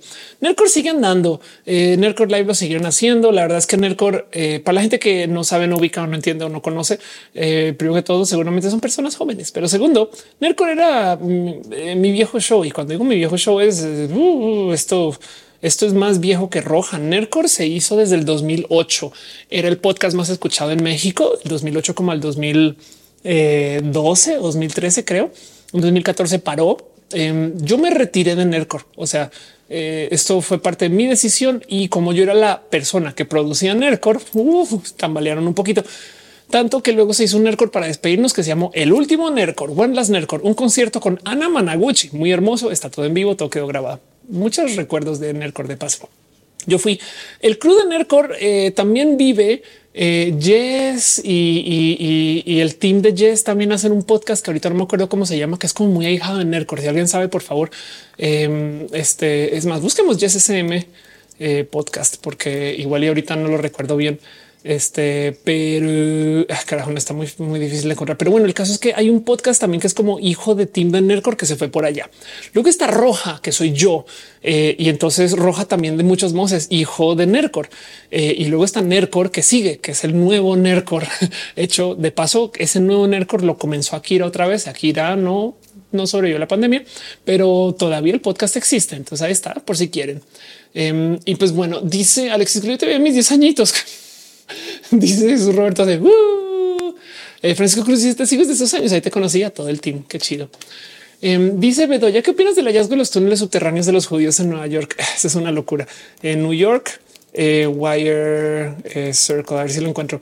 La gente, em, la gente este, religiosa en Nueva York ha hecho unas cosas tan, tan, tan, tan, tan, tan, tan raras.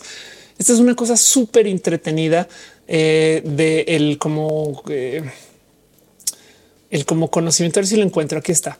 Es una cosa súper, súper entretenida, como de las cosas raras que te topas en Nueva York, que está tan lleno de historia. En Manhattan, o sea, Nueva York de Spider-Man, saben? O sea, la isla, pues porque Nueva York es mucho más grande que eso.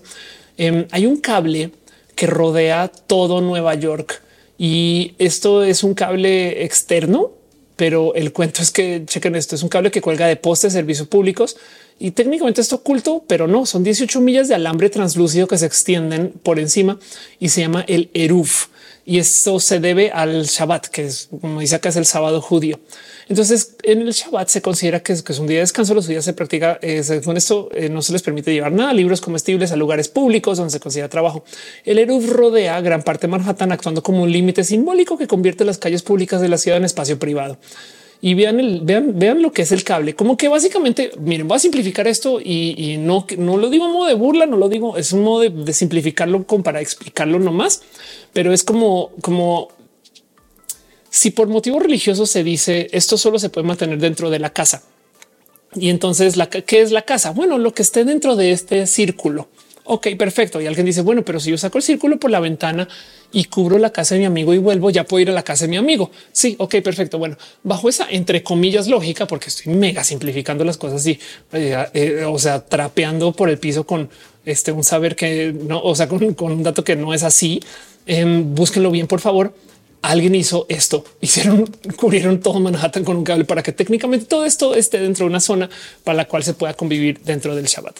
Y esto es una locurota. Así que si esto existe, no me sorprende que existan también métodos bajo tierra para conectarse y saben como que esto es gente que lleva viviendo mucho tiempo dentro de su religión y entendiendo millones de modos de procesar eh, eh, las cosas que suceden con los límites de el cómo nos mantenemos en la vida moderna, pero también respetamos lo que sea que diga el libro de la religión para cada quien. Por ejemplo, yo viví en Miami. Entonces en Shabbat se supone que para algunas personas tú no puedes operar nada eléctrico. Puede estar prendido el, foco. Sí, puede estar apagado el foco. Sí, pero si tienes que prender, no lo puedes operar tú. Yo conocí gente que tenía elevadores y hornos que tenían modo Shabbat. Entonces tú ibas a su edificio, el elevador estaba operando siempre y paraba en todos los pisos, modo Shabbat, para que tú no tuvieras que picarle al botón y el horno dejaba la comida de antes y nomás estaba programado para que a la hora de cenar se abriera el horno. Entonces si pudieras tener una comida preparada en el horno. Eso es mi pensar este, eh, de los túneles subterráneos de la gente eh, eh, que, que encontraron en Nueva York. No, pero bueno, Dice Jonathan que es un día normal en Nueva York. Ándale. De superior sobre Palestina, el movimiento queer de apoyo. Em, no quisiera traerlo mucho porque ese tipo de cosas hace que tumben el stream tristemente o que se desmonetice en chingaloca. Pero eh, lo único que sí quiero decir de eso es wow, eh, la cantidad de comunicación alrededor del tema. Eso sí lo celebro mucho. Yo creo que eh, por supuesto que o sea, pues es que es como cuando me preguntan qué opinas acerca del el odio y es como pues, qué más opina, ¿no? ¿Qué opinas acerca de la güey? Uno no puede opinar a favor de, eh, pero eh, dejando eso de lado, lo interesante aquí es es como el lenguaje incluyente. Nos organizamos en redes para hacer esto. Wow. Pero bueno, Alex dice que te parece Nueva York. ¿Vale la pena ir a visitar? Sí, sí, sí. Fría, extasiante. Nueva York es un lugar hermoso, llena, es infinito. Además que lo más frustrante de ir a Nueva York es que nunca vas a poder hacer todo. Nunca. O sea, así vivas ahí. Nunca vas a poder hacer todo. O sea, siempre están. Un día te vas a enterar que cuatro conciertos que te interesan. Em, seis cosas de arte que dices en qué momento pasó eso, las mejores mentes y las peores mentes, sabes, es, infinito, es, es, es, una locura, es, eh, es extasiante. No recomiendo mucho. Miriam dice propuesta nombre para los fieles seguidores de Roja. Les escarlatas. Ándale total. Yo no te hicieron que trabajaba para una familia ese día les hacía las cosas. Ándale total en Shabbat. Eh, sí, es todo un tema, es todo un tema. Y yo honestamente, mucha gente cuando habla de esto lo habla como a tono de burla. Puedes creer que están loquitos, pusieron afuera un erubi. Eh, la verdad es que también para mí esto es un bueno, es que así es como interpretan su proceso de religión. Sabes? Eh, una vez hablé con alguien que estaba y ahí lo tengo, ahí tengo, ahí tengo, ahí tengo un soar, porque pues también eh, alguien que está muy eh, eh, procesando las cosas desde la cabala y me mostraba un video de gente que estaba saltando ¿no? en un lugar de, de, culto religioso, estaban así saltando em, y, y, están saltando un grupo. ¿Qué hacen? No, pues están desafiando la gravedad porque quieren intentarlo. Pues bueno, eso es un sano pensar, supongo. Claudia dice: Me encanta tu contenido. Saludos desde Perú. Muchas gracias. Gracias por asomarte. Ya se está acabando esa transmisión. Hoy estamos en modo cámara alterna. Esta cámara, lo bonito es que puede ser si queremos en blanco y negro, pero eh, mientras tanto eh, seguimos acá y desafortunadamente eh, tocó hacer cambios, pero seguimos aquí para platicar. Greenland se está despidiendo. Muchas gracias. Dice Mazatzin. ¿Qué opinas del drama de Palworld y Pokémon? Madre mía, Palworld, Pokémon. No sé, no, no conozco ese drama. Imagínate qué locura. Um, ah, wow. Ok, es un clon de Pokémon, un clon de Pokémon, si no es como un juego inspirado en Pokémon que tiene tallo similar. Sabes qué es, qué es que veo yo con estas cosas? Nintendo es muy celoso. Nintendo es muy, muy celoso. Es todo lo que tengo que decir. Este y entonces cualquier cosa que se acerque, mis respetos. Eh, tu nos dice: Disculpe, tú saliste en un video de naturalización mexicana. Sí. Eh, el eh, Jiménez dice hola de mar. Hola Lizzie, gracias por pasar. Eh, mi pasaporte mexicano fue para los medios el primer pasaporte de una persona trans. Eso es falso. Eh, ni siquiera fue el primer, la primera carta de naturalización, que es el, por así llamarlo, acta de nacimiento cuando eres una persona inmigrante a México, que se cambió. Yo fui en ese entonces la segunda, no más que la primera persona optó por no por, por no compartir sus datos. Pero de todos modos, yo sí eh, me invitaron mucho a hablar con los medios y se celebró entre los medios mal o por error o a propósito, porque no sabían. Básicamente dijeron la primera persona trans en naturalizarse, que es falso. Pero como sea, eh, de todos modos, eh, la Secretaría de Relaciones Exteriores de la Ciudad de México, bueno, en la Ciudad de México, perdón, porque es federal, me dio mucho apoyo para hacer mi cambio en mis documentos y eso entonces se volvió noticia y por eso a lo mejor estuve en un video así.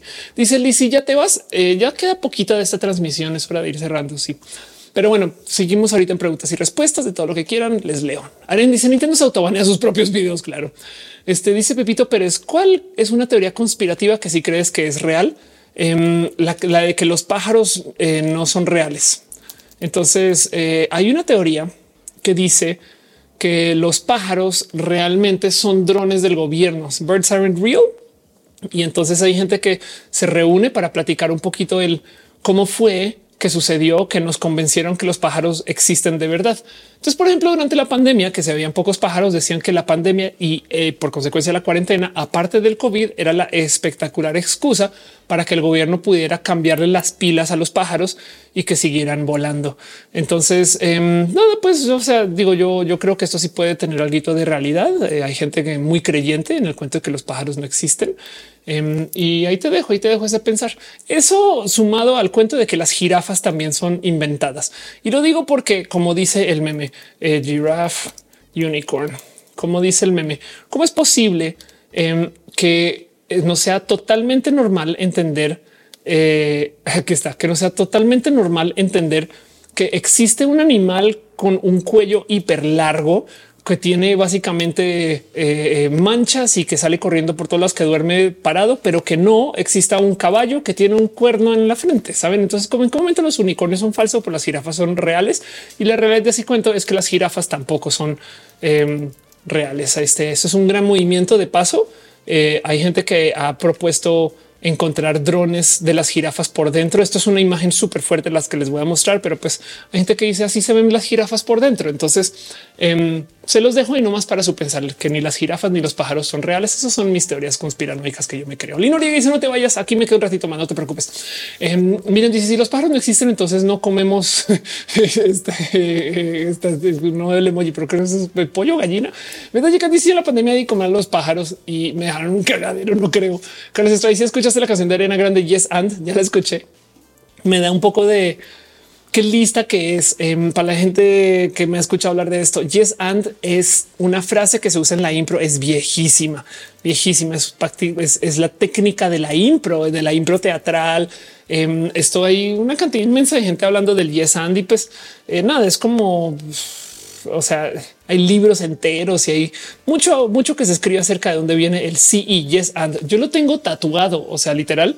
A ver si se alcanza a ver aquí abajito del reloj dice yes and y esto es parte de mí. Y nada, es, es una frase que se usa, saben como eh, saben hello world, hola mundo, no? Pues se usa en programación. Y Ariana Grande tomó esto, hizo una canción que se llama Yes and y entonces un poco de qué lista, porque entonces ahora siempre que se hable de Yes and por los motivos por los cuales se habla, la gente piensa en Ariana Grande. Esto es como que es toda la, toda la gente del mundo del teatro, por lo menos, no interesante. Que ahora que lo pienso, seguramente si ahorita hace una canción que se llama Hola Mundo, ser un hit también. Carly dice mi mamá alimenta todos esos pájaros del gobierno, son del gobierno. Alexis dice que es buena invertir en NFT. No, stop, no inviertas en NFTs. Máximo en cripto, sí, pero en NFTs eh, para. Eh, Lee Mejía, ese libro que recomendaste Impro me movió mucho salir al mundo. Qué chido. Y si algún día quieres conocer a Piola, está aquí en la Ciudad de México. Chida persona. Carol, eh, ya te había leído. Carol, Nuit Jasmine dice son como los Pug que fueron creados. Ándale, total. Dice eh, Ayrton, Ariana Grande es una theater kit to the core. Claro, claro, tienes toda la razón, toda la razón. Entonces, pues sí, me parece muy listo. O sea, sí, sí veo la canción y dije qué lista que es Ariana Grande. Y sí, además el punto es válido, no es como Em, claro que el Yes es parte de vida. Lizzie dice ya me voy a dormir linda. Descansa Lizzie. Descansa tú también. Eh, dice pero Nacho sale como le sacan las tripas a las jirafitas. Eso es lo que el gobierno quiere que veas. Tú te consta, te consta que le sacaron tripas a jirafas. O sea, te consta que existan allí o comienza por ahí, comienza por ahí. Eh, Tania dice cómo se invierte en cripto. Em, eh, mira, es una recomendación en mil. Habla con Caro, dale Caro, que está por ahí en el chat también de paso. Pero mi recomendación es arranca dándote de alta en un sitio como Bitso. Bitso es por decir un banco. O sea, em, es un intercambio. O sea, pero el punto es que es un lugar donde puedes comprar criptomonedas y eh, yo tengo mucha confianza en Bitso. No puedo recomendarlo legalmente hablando porque es una recomendación financiera, pero sepa usted que Bitso existe. Y este nada es uno de millones de lugares en esto. No, no más por decir vas allá y es como si fuera un banco, subes dinero, o sea, lo conectas con tu cuenta bancaria, pones dinero ahí, compras una moneda y luego la puedes invertir, usar, tener lo que sea. En, en fin, hay millones de modos. El, las cripto no solo es tener dinero por allá en un website, bien que tú puedes usarlo para transaccionar millones de cosas más. Pero bueno, dice que arrancó porque tu red está inestable. Eh, yo creo que es TikTok, curiosamente, o sea, no TikTok en general, sino el servidor contra el que conecto. Resulta que yo tengo dos redes para transmitir y a veces cuando cambia red me da esa notificación, pero eh, debería estar transmitiendo bien. Eh, dice el gordo delta, porque ya no hacen ideales. Em, ideales se detuvo. Me siento un poquito culpable con eso, porque cuando yo me salí se detuvo el proyecto. Ahora hay una cosa que está haciendo. A ver, la persona detrás de ese proyecto es Nelly em, y Nelly era parte de, ideales, por si recuerdas. Em, Nelly en particular está haciendo un proyecto hermoso que se llama el Club, creo. Eh, que recomiendo mucho. Sí, el club, que son una cantidad inmensa de lenchas eh, haciendo cosas chidas. Entonces son seis lesbianas. Em, entonces, si quieres un, un, por así decir, hijo putativo o hija putativa de eh, ideales es el club. Es diferente, son otras personas, pero pues mira, tienes acá a Diana y a Nelly. O sea, de entrada, no estoy yo, no estamos kikis, pero em, eh, recomiendo de paso. ¿Y dónde estoy yo? Aquí, aquí me puedes ver. Ahora, ojo, también estoy en lo desconocido. Eh, que es un podcast que se hace semanal. Ah, para eso tienes que bajar la app de Podimo y de resto no está haciendo más. Mi stand up eh, voy a seguir haciendo fechas después. Dice ni lo ni invierte en setes. Andaré total. Miriam dice se dan cuenta Ofe se va y todo se derrumba. Año tú te vas y todo se derrumba. Alguien dice ya no, ya no das cursos de monetización en redes. Em, me dio por quererlos grabar y ha sido tan complejo sentarme a cerrarlo que no lo he publicado todavía, pero viene pronto en versión virtual. Galván Urbina Diana dice en estos tiempos hasta pienso que mi mamá es un espía del gobierno. Pepito Pérez yo creo que el grupo Bilderberg es real hecho de bancos. este wow. Eh, dice eh, el gordo del tap porque ya no hacen ideales. Ah, ya te leído todo ese cuento. Claro que sí. Miriam dice el último episodio lo desconocido está muy chido. Gracias por decirlo. Qué cool. En lo desconocido queda un episodio más por publicar y se acaba la segunda temporada. Esperemos que salga más, no más anunciando.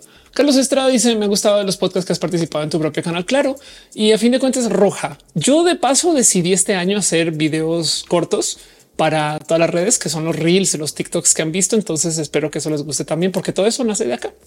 Entonces, pues bueno, eso es lo que es. Dice, mira, ¿eres real? Este, em, yo ni yo sé. No, no te preocupes tanto.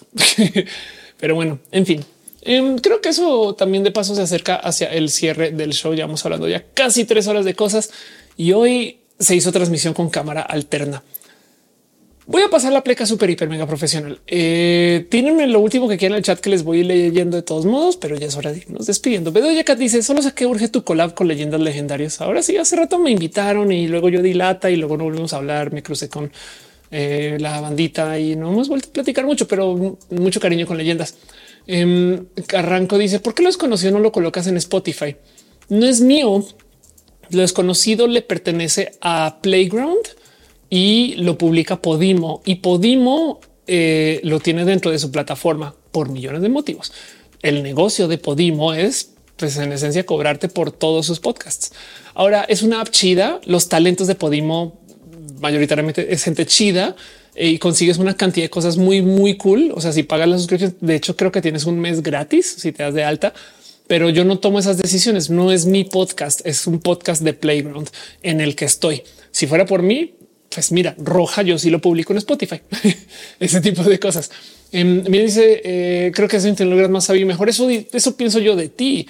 Dice, mire, hay podcast y muchos audiolibros. Sí, exacto. Eh, eh, Podimos chido, es gente chida, lo hace gente chida y tienen futuro. O sea, es una empresa que se ha ido creando con muchos como caminos. Entonces mm, recomiendo. ¿eh?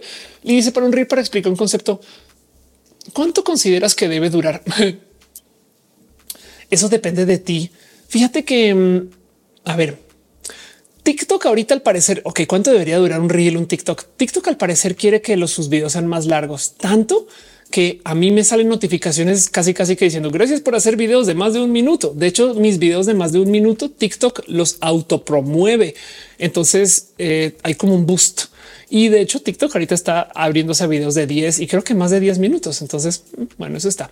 Em, pero del otro lado, la pregunta es cuánto. Y el tema aquí es no hay cuánto, sino es un cómo conectas con la audiencia. Por ejemplo, en roja, el tiempo promedio de gente en mi canal, en este youtube.com diagonal, of course, este es de veintitantos minutos que es un chingo. Normalmente tú ves estadísticas de dos minutos, uno, pero claro, es que cuando haces un live de tres a cuatro horas, pues obviamente esa matemática cambia. Pero como sea, el punto es que eh, es más un tema de arranca por aquí. ¿Qué tan largos ves los videos tú? Yo, por ejemplo, los videos de 6 a 7 minutos los veo muy poco, los veo a veces, pero cuando un video dura entre 20 y 40 minutos le doy play. Soy yo. Capaz si tú no. Entonces piensa en eso y ve tus estadísticas de cerca. Si YouTube, por ejemplo, te dice más o menos en qué momento dejan de verlos, dejan de ver el video. No lo hagas tan largo como lo que lo dejan de ver. No más piensa que cuando pierdes a la mitad de la audiencia, nadie te cuenta mucho de qué tanto estás conectando con la banda. Entonces hay gente que hace videos de 10 minutos hermosos, hay gente que hace videos de un minuto hermosos y hay gente que hace videos de 10 minutos horribles. Todo varía. Si tus videos son muy cortos, muy largos, pero yo, por ejemplo, me descubrí que mi app de ponerle subtítulos me pone el límite de cinco minutos. Em, entonces, como que me estoy obligando a hacer videos de máximo cinco minutos y ha sido todo un ejercicio porque te obliga a sintetizar. Así que la respuesta a tu pregunta es tú decides y es un tema de cómo preguntas, cómo presentas, cómo manejas los cambios, esas cosas. Y arranca por ver qué tipo de videos ves tú, porque eso es lo que está metido en tu cabeza a la hora de editar, a la hora de presentar. ¿No? Y a lo mejor luego con el tiempo los vemos largos o más cortos y tú juégale. Te lo dice la morra que hace un live de cuatro horas, un editado mini de 30 minutos, este, unos editados nano de cinco minutos y que para rematar luego eh, este, eh, hago cosas acá como en stories de 15 segundos. ¿no? En fin. Pero bueno, Carlos Estrada dice propuesta. Jonathan dice mis TikToks duran más de tres. Tengo un año que no subo y a un TikTok los promueve. claro. Eh, Aren dice para stream si puedo estar cuatro horas y más. Oficio y buscar los videos largos para escucharlos. Alex dice harías un roja de 24 horas. No, porque tengo que ir al baño y dormir. Miren, dice en pocas palabras, es todo un arte. Un poquito, un poquito. Eh, miren, dice enganchas mucho. Qué, qué chido. Gracias por decirlo. Yo lo trabajo, lo he trabajado bastante. Em, la técnica de ser la explicatriz es una técnica. O sea, el cómo aterrizar, cómo se presenta y demás. Tanto a mí se me había olvidado, pero hace nada se acercó alguien bien cool y me preguntó un poquito, wow, ¿por qué elegiste eso? Y yo, wow, ah, porque yo pensé que eso era lo que se hacía ella. Y después me dijo, no, se ve muy claro que le estás pensando y no, no había sentado cabeza que yo tenía una técnica para mí es muy no ver eso. Pero el punto aquí es que em, tú te desarrollas sobre eso, ¿no? Dice el gordo del short de un minuto es bien difícil de sintetizar. Eso es verdad. Es más, ¿saben quién sintetiza muy bien? Las noticias, la tele en vivo. ¿Se han puesto a... ¿Se han fijado cuánto dura un noticiero? A ver, la tele normalmente depende del país, depende de la red, depende del lugar, pero normalmente la media hora de tele son realmente entre 18 y 22 minutos de tele. ¿Por qué? Anuncios. Normalmente varía, yo sé, pero póngale que son 20, minutos de tele, 10 minutos de anuncios. Em, si ustedes toman esa matemática, por eso es que los episodios en el Internet a veces son de 40 minutos, porque son de una hora más anuncios.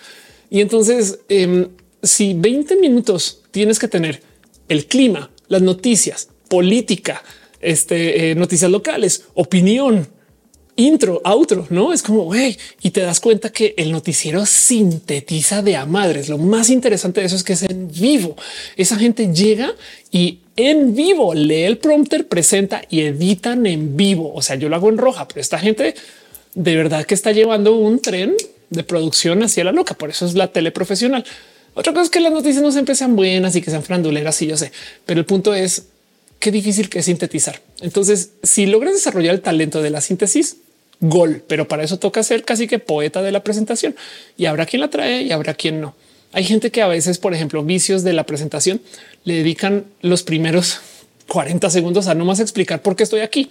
Y es una cosa que nos pasa mucho a las personas generadoras de contenido. No quería hacer este video porque una vez vi esto y luego decidí hacer aquello porque una vez vi aquello y está pensando que no sé qué. Y pues normalmente no hago videos así, pero hoy sí voy a hacer un video así. Pero entonces resulta que iba llegando a la casa y me encontré con eso. Ya dinos de qué carajos va. No, em, este hay una cosa que se llama, eh, a ver si lo encuentro, Wadlow Constant. Eh, no consultan. Sí, este constant. A ver si lo encuentro. Este YouTube, eh, este 30%. A ver si es que ya no me acuerdo cómo se llama. Eh, constant YouTube. Había a Wadsworth. Ok. Había una cosa vieja que ya no se usa mucho, que es la constante de Wadsworth. Esto es bien viejo, qué locura. Pero um, el cuento es que la idea es un meme del 2011 es que te puedes saltar con seguridad el primer 30% de cualquier video de YouTube y no te pierdes ningún contenido importante. Y de hecho, YouTube le añadió a su interfaz un modo para que te puedas saltar el primer 30%. O sea, eh, ¿por qué? Porque al comienzo era muy del 2011 hacer videos donde la gente decía y yo decía hacer esto y bienvenidos, denle like, subscribe, no sé qué lo haga. Y el al 30% de todo el video comienza. Bueno, ahora sí les enseño cómo doblar la cobija y eso ya cambió. Y hay gente que se va de una como pum de una. Pero el punto es que mm, eso eh, varía y tú tienes que desarrollar eso. O sea, no te puedo hacer la tarea porque ni siquiera es que no te la, no es que no te la quiera hacer, es que tú tienes que ver tus propias estadísticas y ver qué conecta y contigo también ver qué te gusta. Pero bueno, eso es un chororote. Em, dice Galván, ¿qué opinas de la gente radical y anarquista? Fíjate que mm, radical no necesariamente es anarquista, ¿eh? Em, pero capaz, mira, lo único que puedo decir es que sí siento empatía por la gente que requiere de irse a extremos para poder conseguir acción. Habrá quien les tilda de radical y del otro lado hay gente que es genuinamente radical, que solamente quiere irse a los extremos para tener acción y es muy difícil separar las dos solamente observando sus acciones. Pero hay algo ahí de la empatía de tratar de medir. Bueno, a lo mejor es que esta persona le empujaron allá y hay gente que es allá porque solo quiere estar allá. Complejo, pero bueno. Em, dice alejar el famoso gancho de TikTok. Sí, la neta, sí. Em, TikTok y Instagram, por ejemplo, tienen un tema donde lo que necesitan es interacción, es que la gente no le dé scroll. O sea, eh, TikTok, por ejemplo, sufre de que pues nada, pues es muy fácil irte al próximo video y por consecuencia no conectas. Así que los buenos TikToks, los que más recomiendan son los que hacen que la gente no dé scroll. Hay millones de trucos para eso. No se acuerdan que en una época en TikTok había gente que llenaba de texto un chingo de texto al comienzo y era porque la gente decía, oh, es un hack. Pues sí, es que el tema es si te quedas mucho tiempo leyendo el texto, entonces por consecuencia para la plataforma es, ah, se quedó un alto porcentaje del video viendo el video. La realidad es que es tanto texto que no da chance de leer sin que antes le des scroll y por eso ese hack funcionaba en su momento. Pero bueno, Tafisa María dice las matemáticas las descubrimos o las inventamos. Es una pregunta tan profunda. Em, yo creo que eh, las descubrimos porque lo bonito de las matemáticas, las ciencias, todas estas cosas es que funcionan aquí al otro lado del universo y, no más capaz y el cómo expresamos las matemáticas, cómo las documentamos, la anotación, todo eso, eso sí lo inventamos. Pero los procesos de la matemática, yo creo que sí estaban ahí. Pero bueno, em, porque es un reflejo de cómo funciona la naturaleza, ¿no? Dice Galván, ¿qué opinas? ¿Qué piensas de los dermaroller para el cabello? No tengo la más mínima idea que es un dermaroller. Este eh, eh, eh, no tengo opinión alguna. No, no sé, nunca he usado. ¿Con qué frecuencia cambiar mi dermaroller? Estoy cagado porque veo fotos de seres humanos y perritos usando este producto, lo cual quiere decir que a lo mejor es bueno si lo usan los perritos. Este entonces ahora sí me gusta. Si no, no sé qué es. Honestamente, no sé qué carajo es un dermaroller, la neta pero bueno, se ve divertido. Este, perdón, eh, Carlos Estrada dice cómo se es que se edita en vivo. Ah, bueno, eh, así, así mismo. O sea, editar en vivo quiere decir hacer cambios de cámara. Eh, sabes, como que em, poner la pleca, la intro, la outro, todo eso se hace en vivo.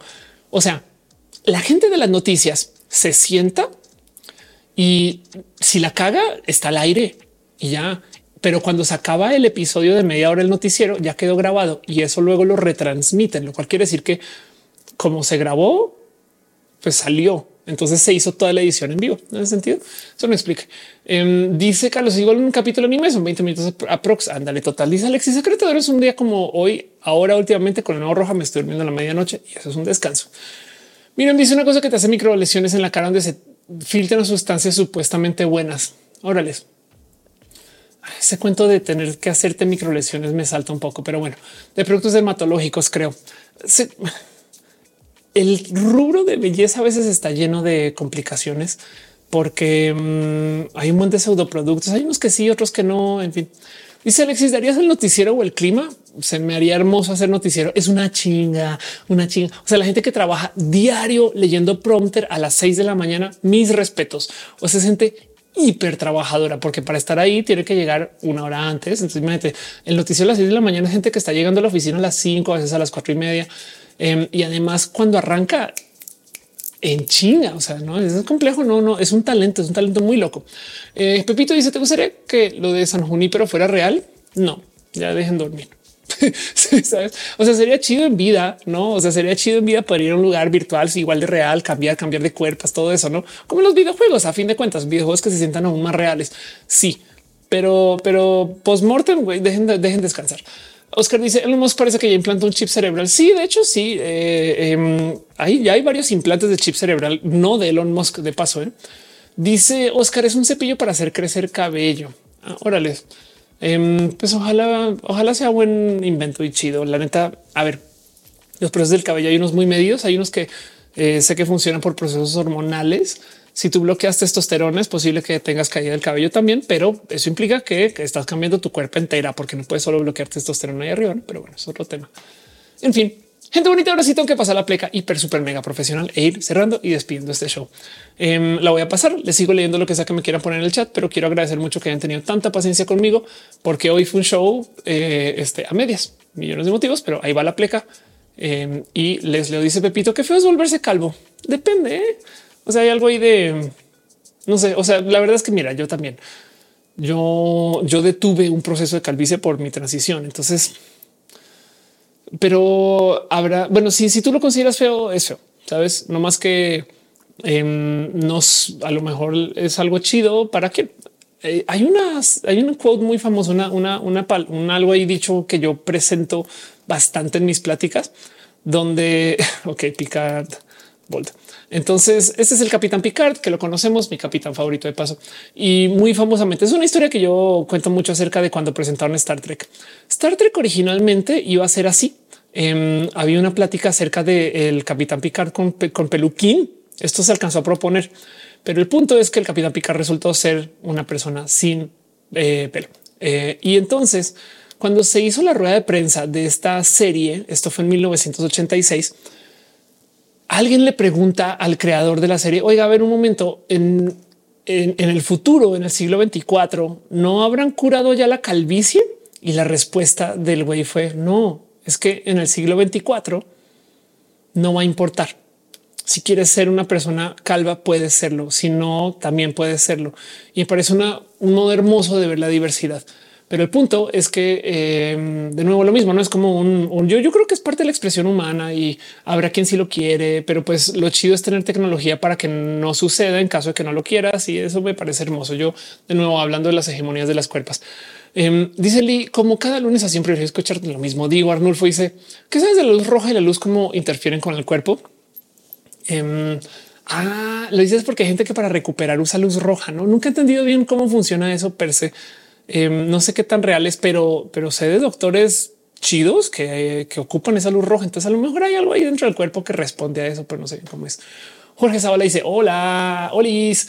Em, bueno, voy a pasar la pleca para irnos despidiendo porque se acaba este show. Gracias por acompañar. Vámonos con la próxima.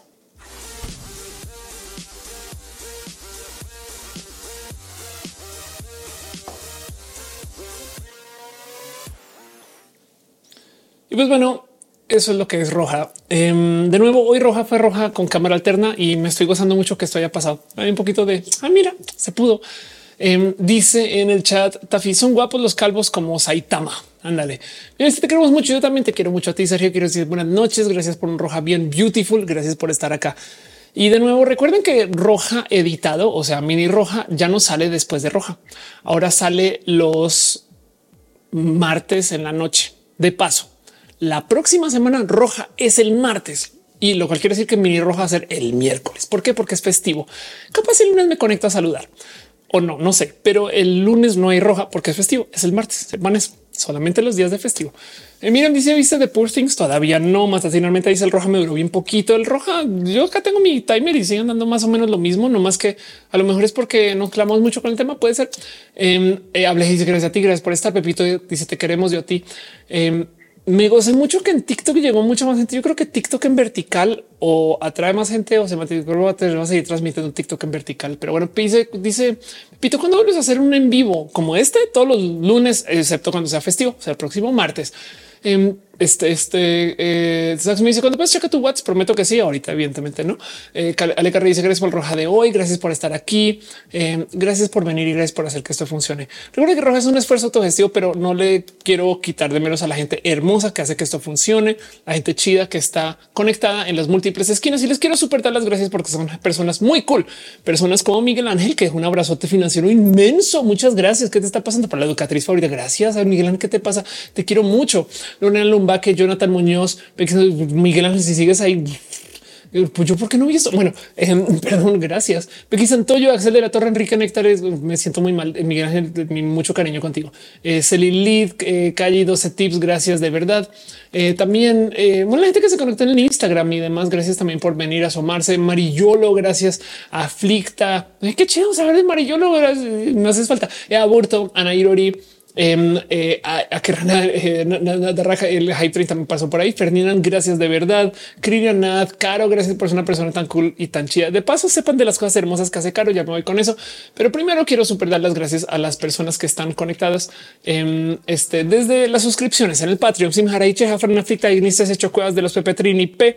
Eh, Yanicillas, Wisdom Harris, Valentina Abella, Robert Hernández, Renan Alberto, Tegamina Catarro, Fomperos, Apoyo Rico, Pollo, Pixel Beats, Perro No H, Besitos, Pasos por Ingeniería, Pamela Gutiérrez, Padina Fiera, Nora de Coser, Nueva Newsmake, Néstor Maldonado, Naruto, Naruto, Mubasamos, Cristal, Morfina, MM, Miriam, M, Minerva López, Miriam, Avila Morales, Maricar Monroy, Mariana Rom Galvez, María Luxe 02, Luz 07 Loma Salud, El Model Cliranat Katza, Caronita, Julián Galo 6, Julián Carlos, perdón, Juan Carlos Luna, Juan, Josa Rosales, Jorge Díaz, Javier 919, LM, Yadeloid, NR, Héctor F. Arreola, Hanka, S, Gustavo Rocha, Gustavo González, Great Digiman, Great Dragon, Jerónimo Quintero, Gano Susi, Frank CR 8087, Francisco Godín, Flavio Guadalupe, Palomares Hernández, Fernando Cenas, Fernando AF, Fede García, Ronca, Farid López, Fabián 23 Ramos, César Rolón, podcast más, Elius Delgado, Ecteclit, Eduardo GTZ, Edgar Rego, Don Lante de los Besitos, Dale Caro, Chica Costeña, Carlos C. Ramírez Leal, Carlos Cruz, Brujo Juan, Brenda Pérez Lindo, Birds, Hernández, Azucena Baeza, Aurea Castillo, Arnulfo García, Alan Hubu, Albano Bobsky, Antoine Villalobos, Andy Mejía, Andrés Murillo, Ana Virgen, Ana Terrazas, Ámbar Carmelo, Alejandra Valencia, Aflicta, Adri C. Gracias por ser parte de esto.